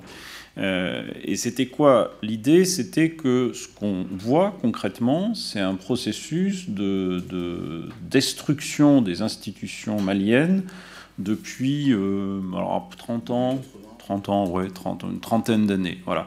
Alors la destruction, elle vient de plein de choses euh, complexes, hein, euh, mais euh, elle, très concrètement, elle se voit par moins de fonctionnaires, en proportion de la population, bien sûr, moins de fonctionnaires, un système d'enseignement qui maintenant est quasiment détruit, enfin qui est vraiment en destruction, pas d'infrastructure, pas de prise en charge de l'urbanisation ultra rapide, etc. Donc c'est là-dessus qu'on travaille pour le moment. On travaille avec des hauts fonctionnaires, on travaille donc sur ces espaces qui sont en train de se libérer de l'État. Et d'où, bon, parce qu'en plus nous on est un peu trempé dans le tribal et le communautaire depuis qu'on travaille sur l'Afghanistan, dans mon cas depuis, depuis longtemps, dans le cadre maintenant d'Adam aussi ça fait une bonne dizaine d'années. Et, et quand on voit, qu'on nous explique qu'il y a une montée des conflits intercommunautaires, euh, la première réflexion qu'on se fait, c'est qu'il y a des conflits, mais il y a toujours eu des conflits partout, euh, mais il n'y a plus personne pour les régler. C'est surtout ça le problème. C'est pas tellement qu'ils soient ethniques ou quoi que ce soit, parce que ça, c'est des catégories qui sont ultra, ultra flexibles, mais c'est plutôt qu'il n'y a pas d'arbitre. Hein. Et euh, là, on était en train de regarder un peu les soi-disant chefs traditionnels dans les villages, etc. Et euh, il y a un juriste qui nous expliquait, avec un petit sourire, ah mais vous savez, c'est compliqué, parce qu'en fait, le, chef traditionnel, il est choisi théoriquement par le village, sauf que, en pratique, il est quand même euh, reconnu, désigné, reconnu par le préfet, personne n'est d'accord, et 90% des nominations de chefs traditionnels se règlent devant le tribunal administratif. Ça vous donne une idée de ce que c'est la tradition par le bas, quoi. Hein, ce qui ne veut pas dire que les gens ne font pas des choses, qu'il n'y a pas d'arbitrage, etc., mais essayer de concevoir le bas sans le haut, de cette dichotomie du social, où d'un côté il y, aurait un truc en bas qui se passerait, qui serait, puis il y aurait l'État qui serait pas fonctionnel. Bon, voilà. Donc on est, nous, à partir de ces interrogations-là, et plutôt sur l'idée que euh, un truc à faire, c'est vraiment une sociologie des institutions étatiques, des rapports entre institutions. Et ce que je disais tout à l'heure sur l'ultra-rationalisation de certaines institutions maliennes, c'est là. Hein. vous avez des choses comme le ministère des Finances, le service statistique, enfin, qui est rattaché au ministère des Finances, enfin, des, des pôles d'hyper-rationalisation et une déconstruction générale du système en même temps. Voilà. Et c'est cette dynamique-là qui, pour nous, est super intéressante. Entre autres. Enfin, il y a plein d'autres trucs, mais euh, entre autres. Ben, je voulais vous remercier, remercier Gilles et Adam pour ces, exposés vraiment très intéressants, vous remercier et puis vous dire qu'on se retrouve donc, la prochaine séance, ce sera le 2 avril euh, après-midi avec, euh, sur euh, le thème de villes en guerre. Et, mais je vous, je vous enverrai le, programme évidemment. Merci beaucoup encore. À bientôt.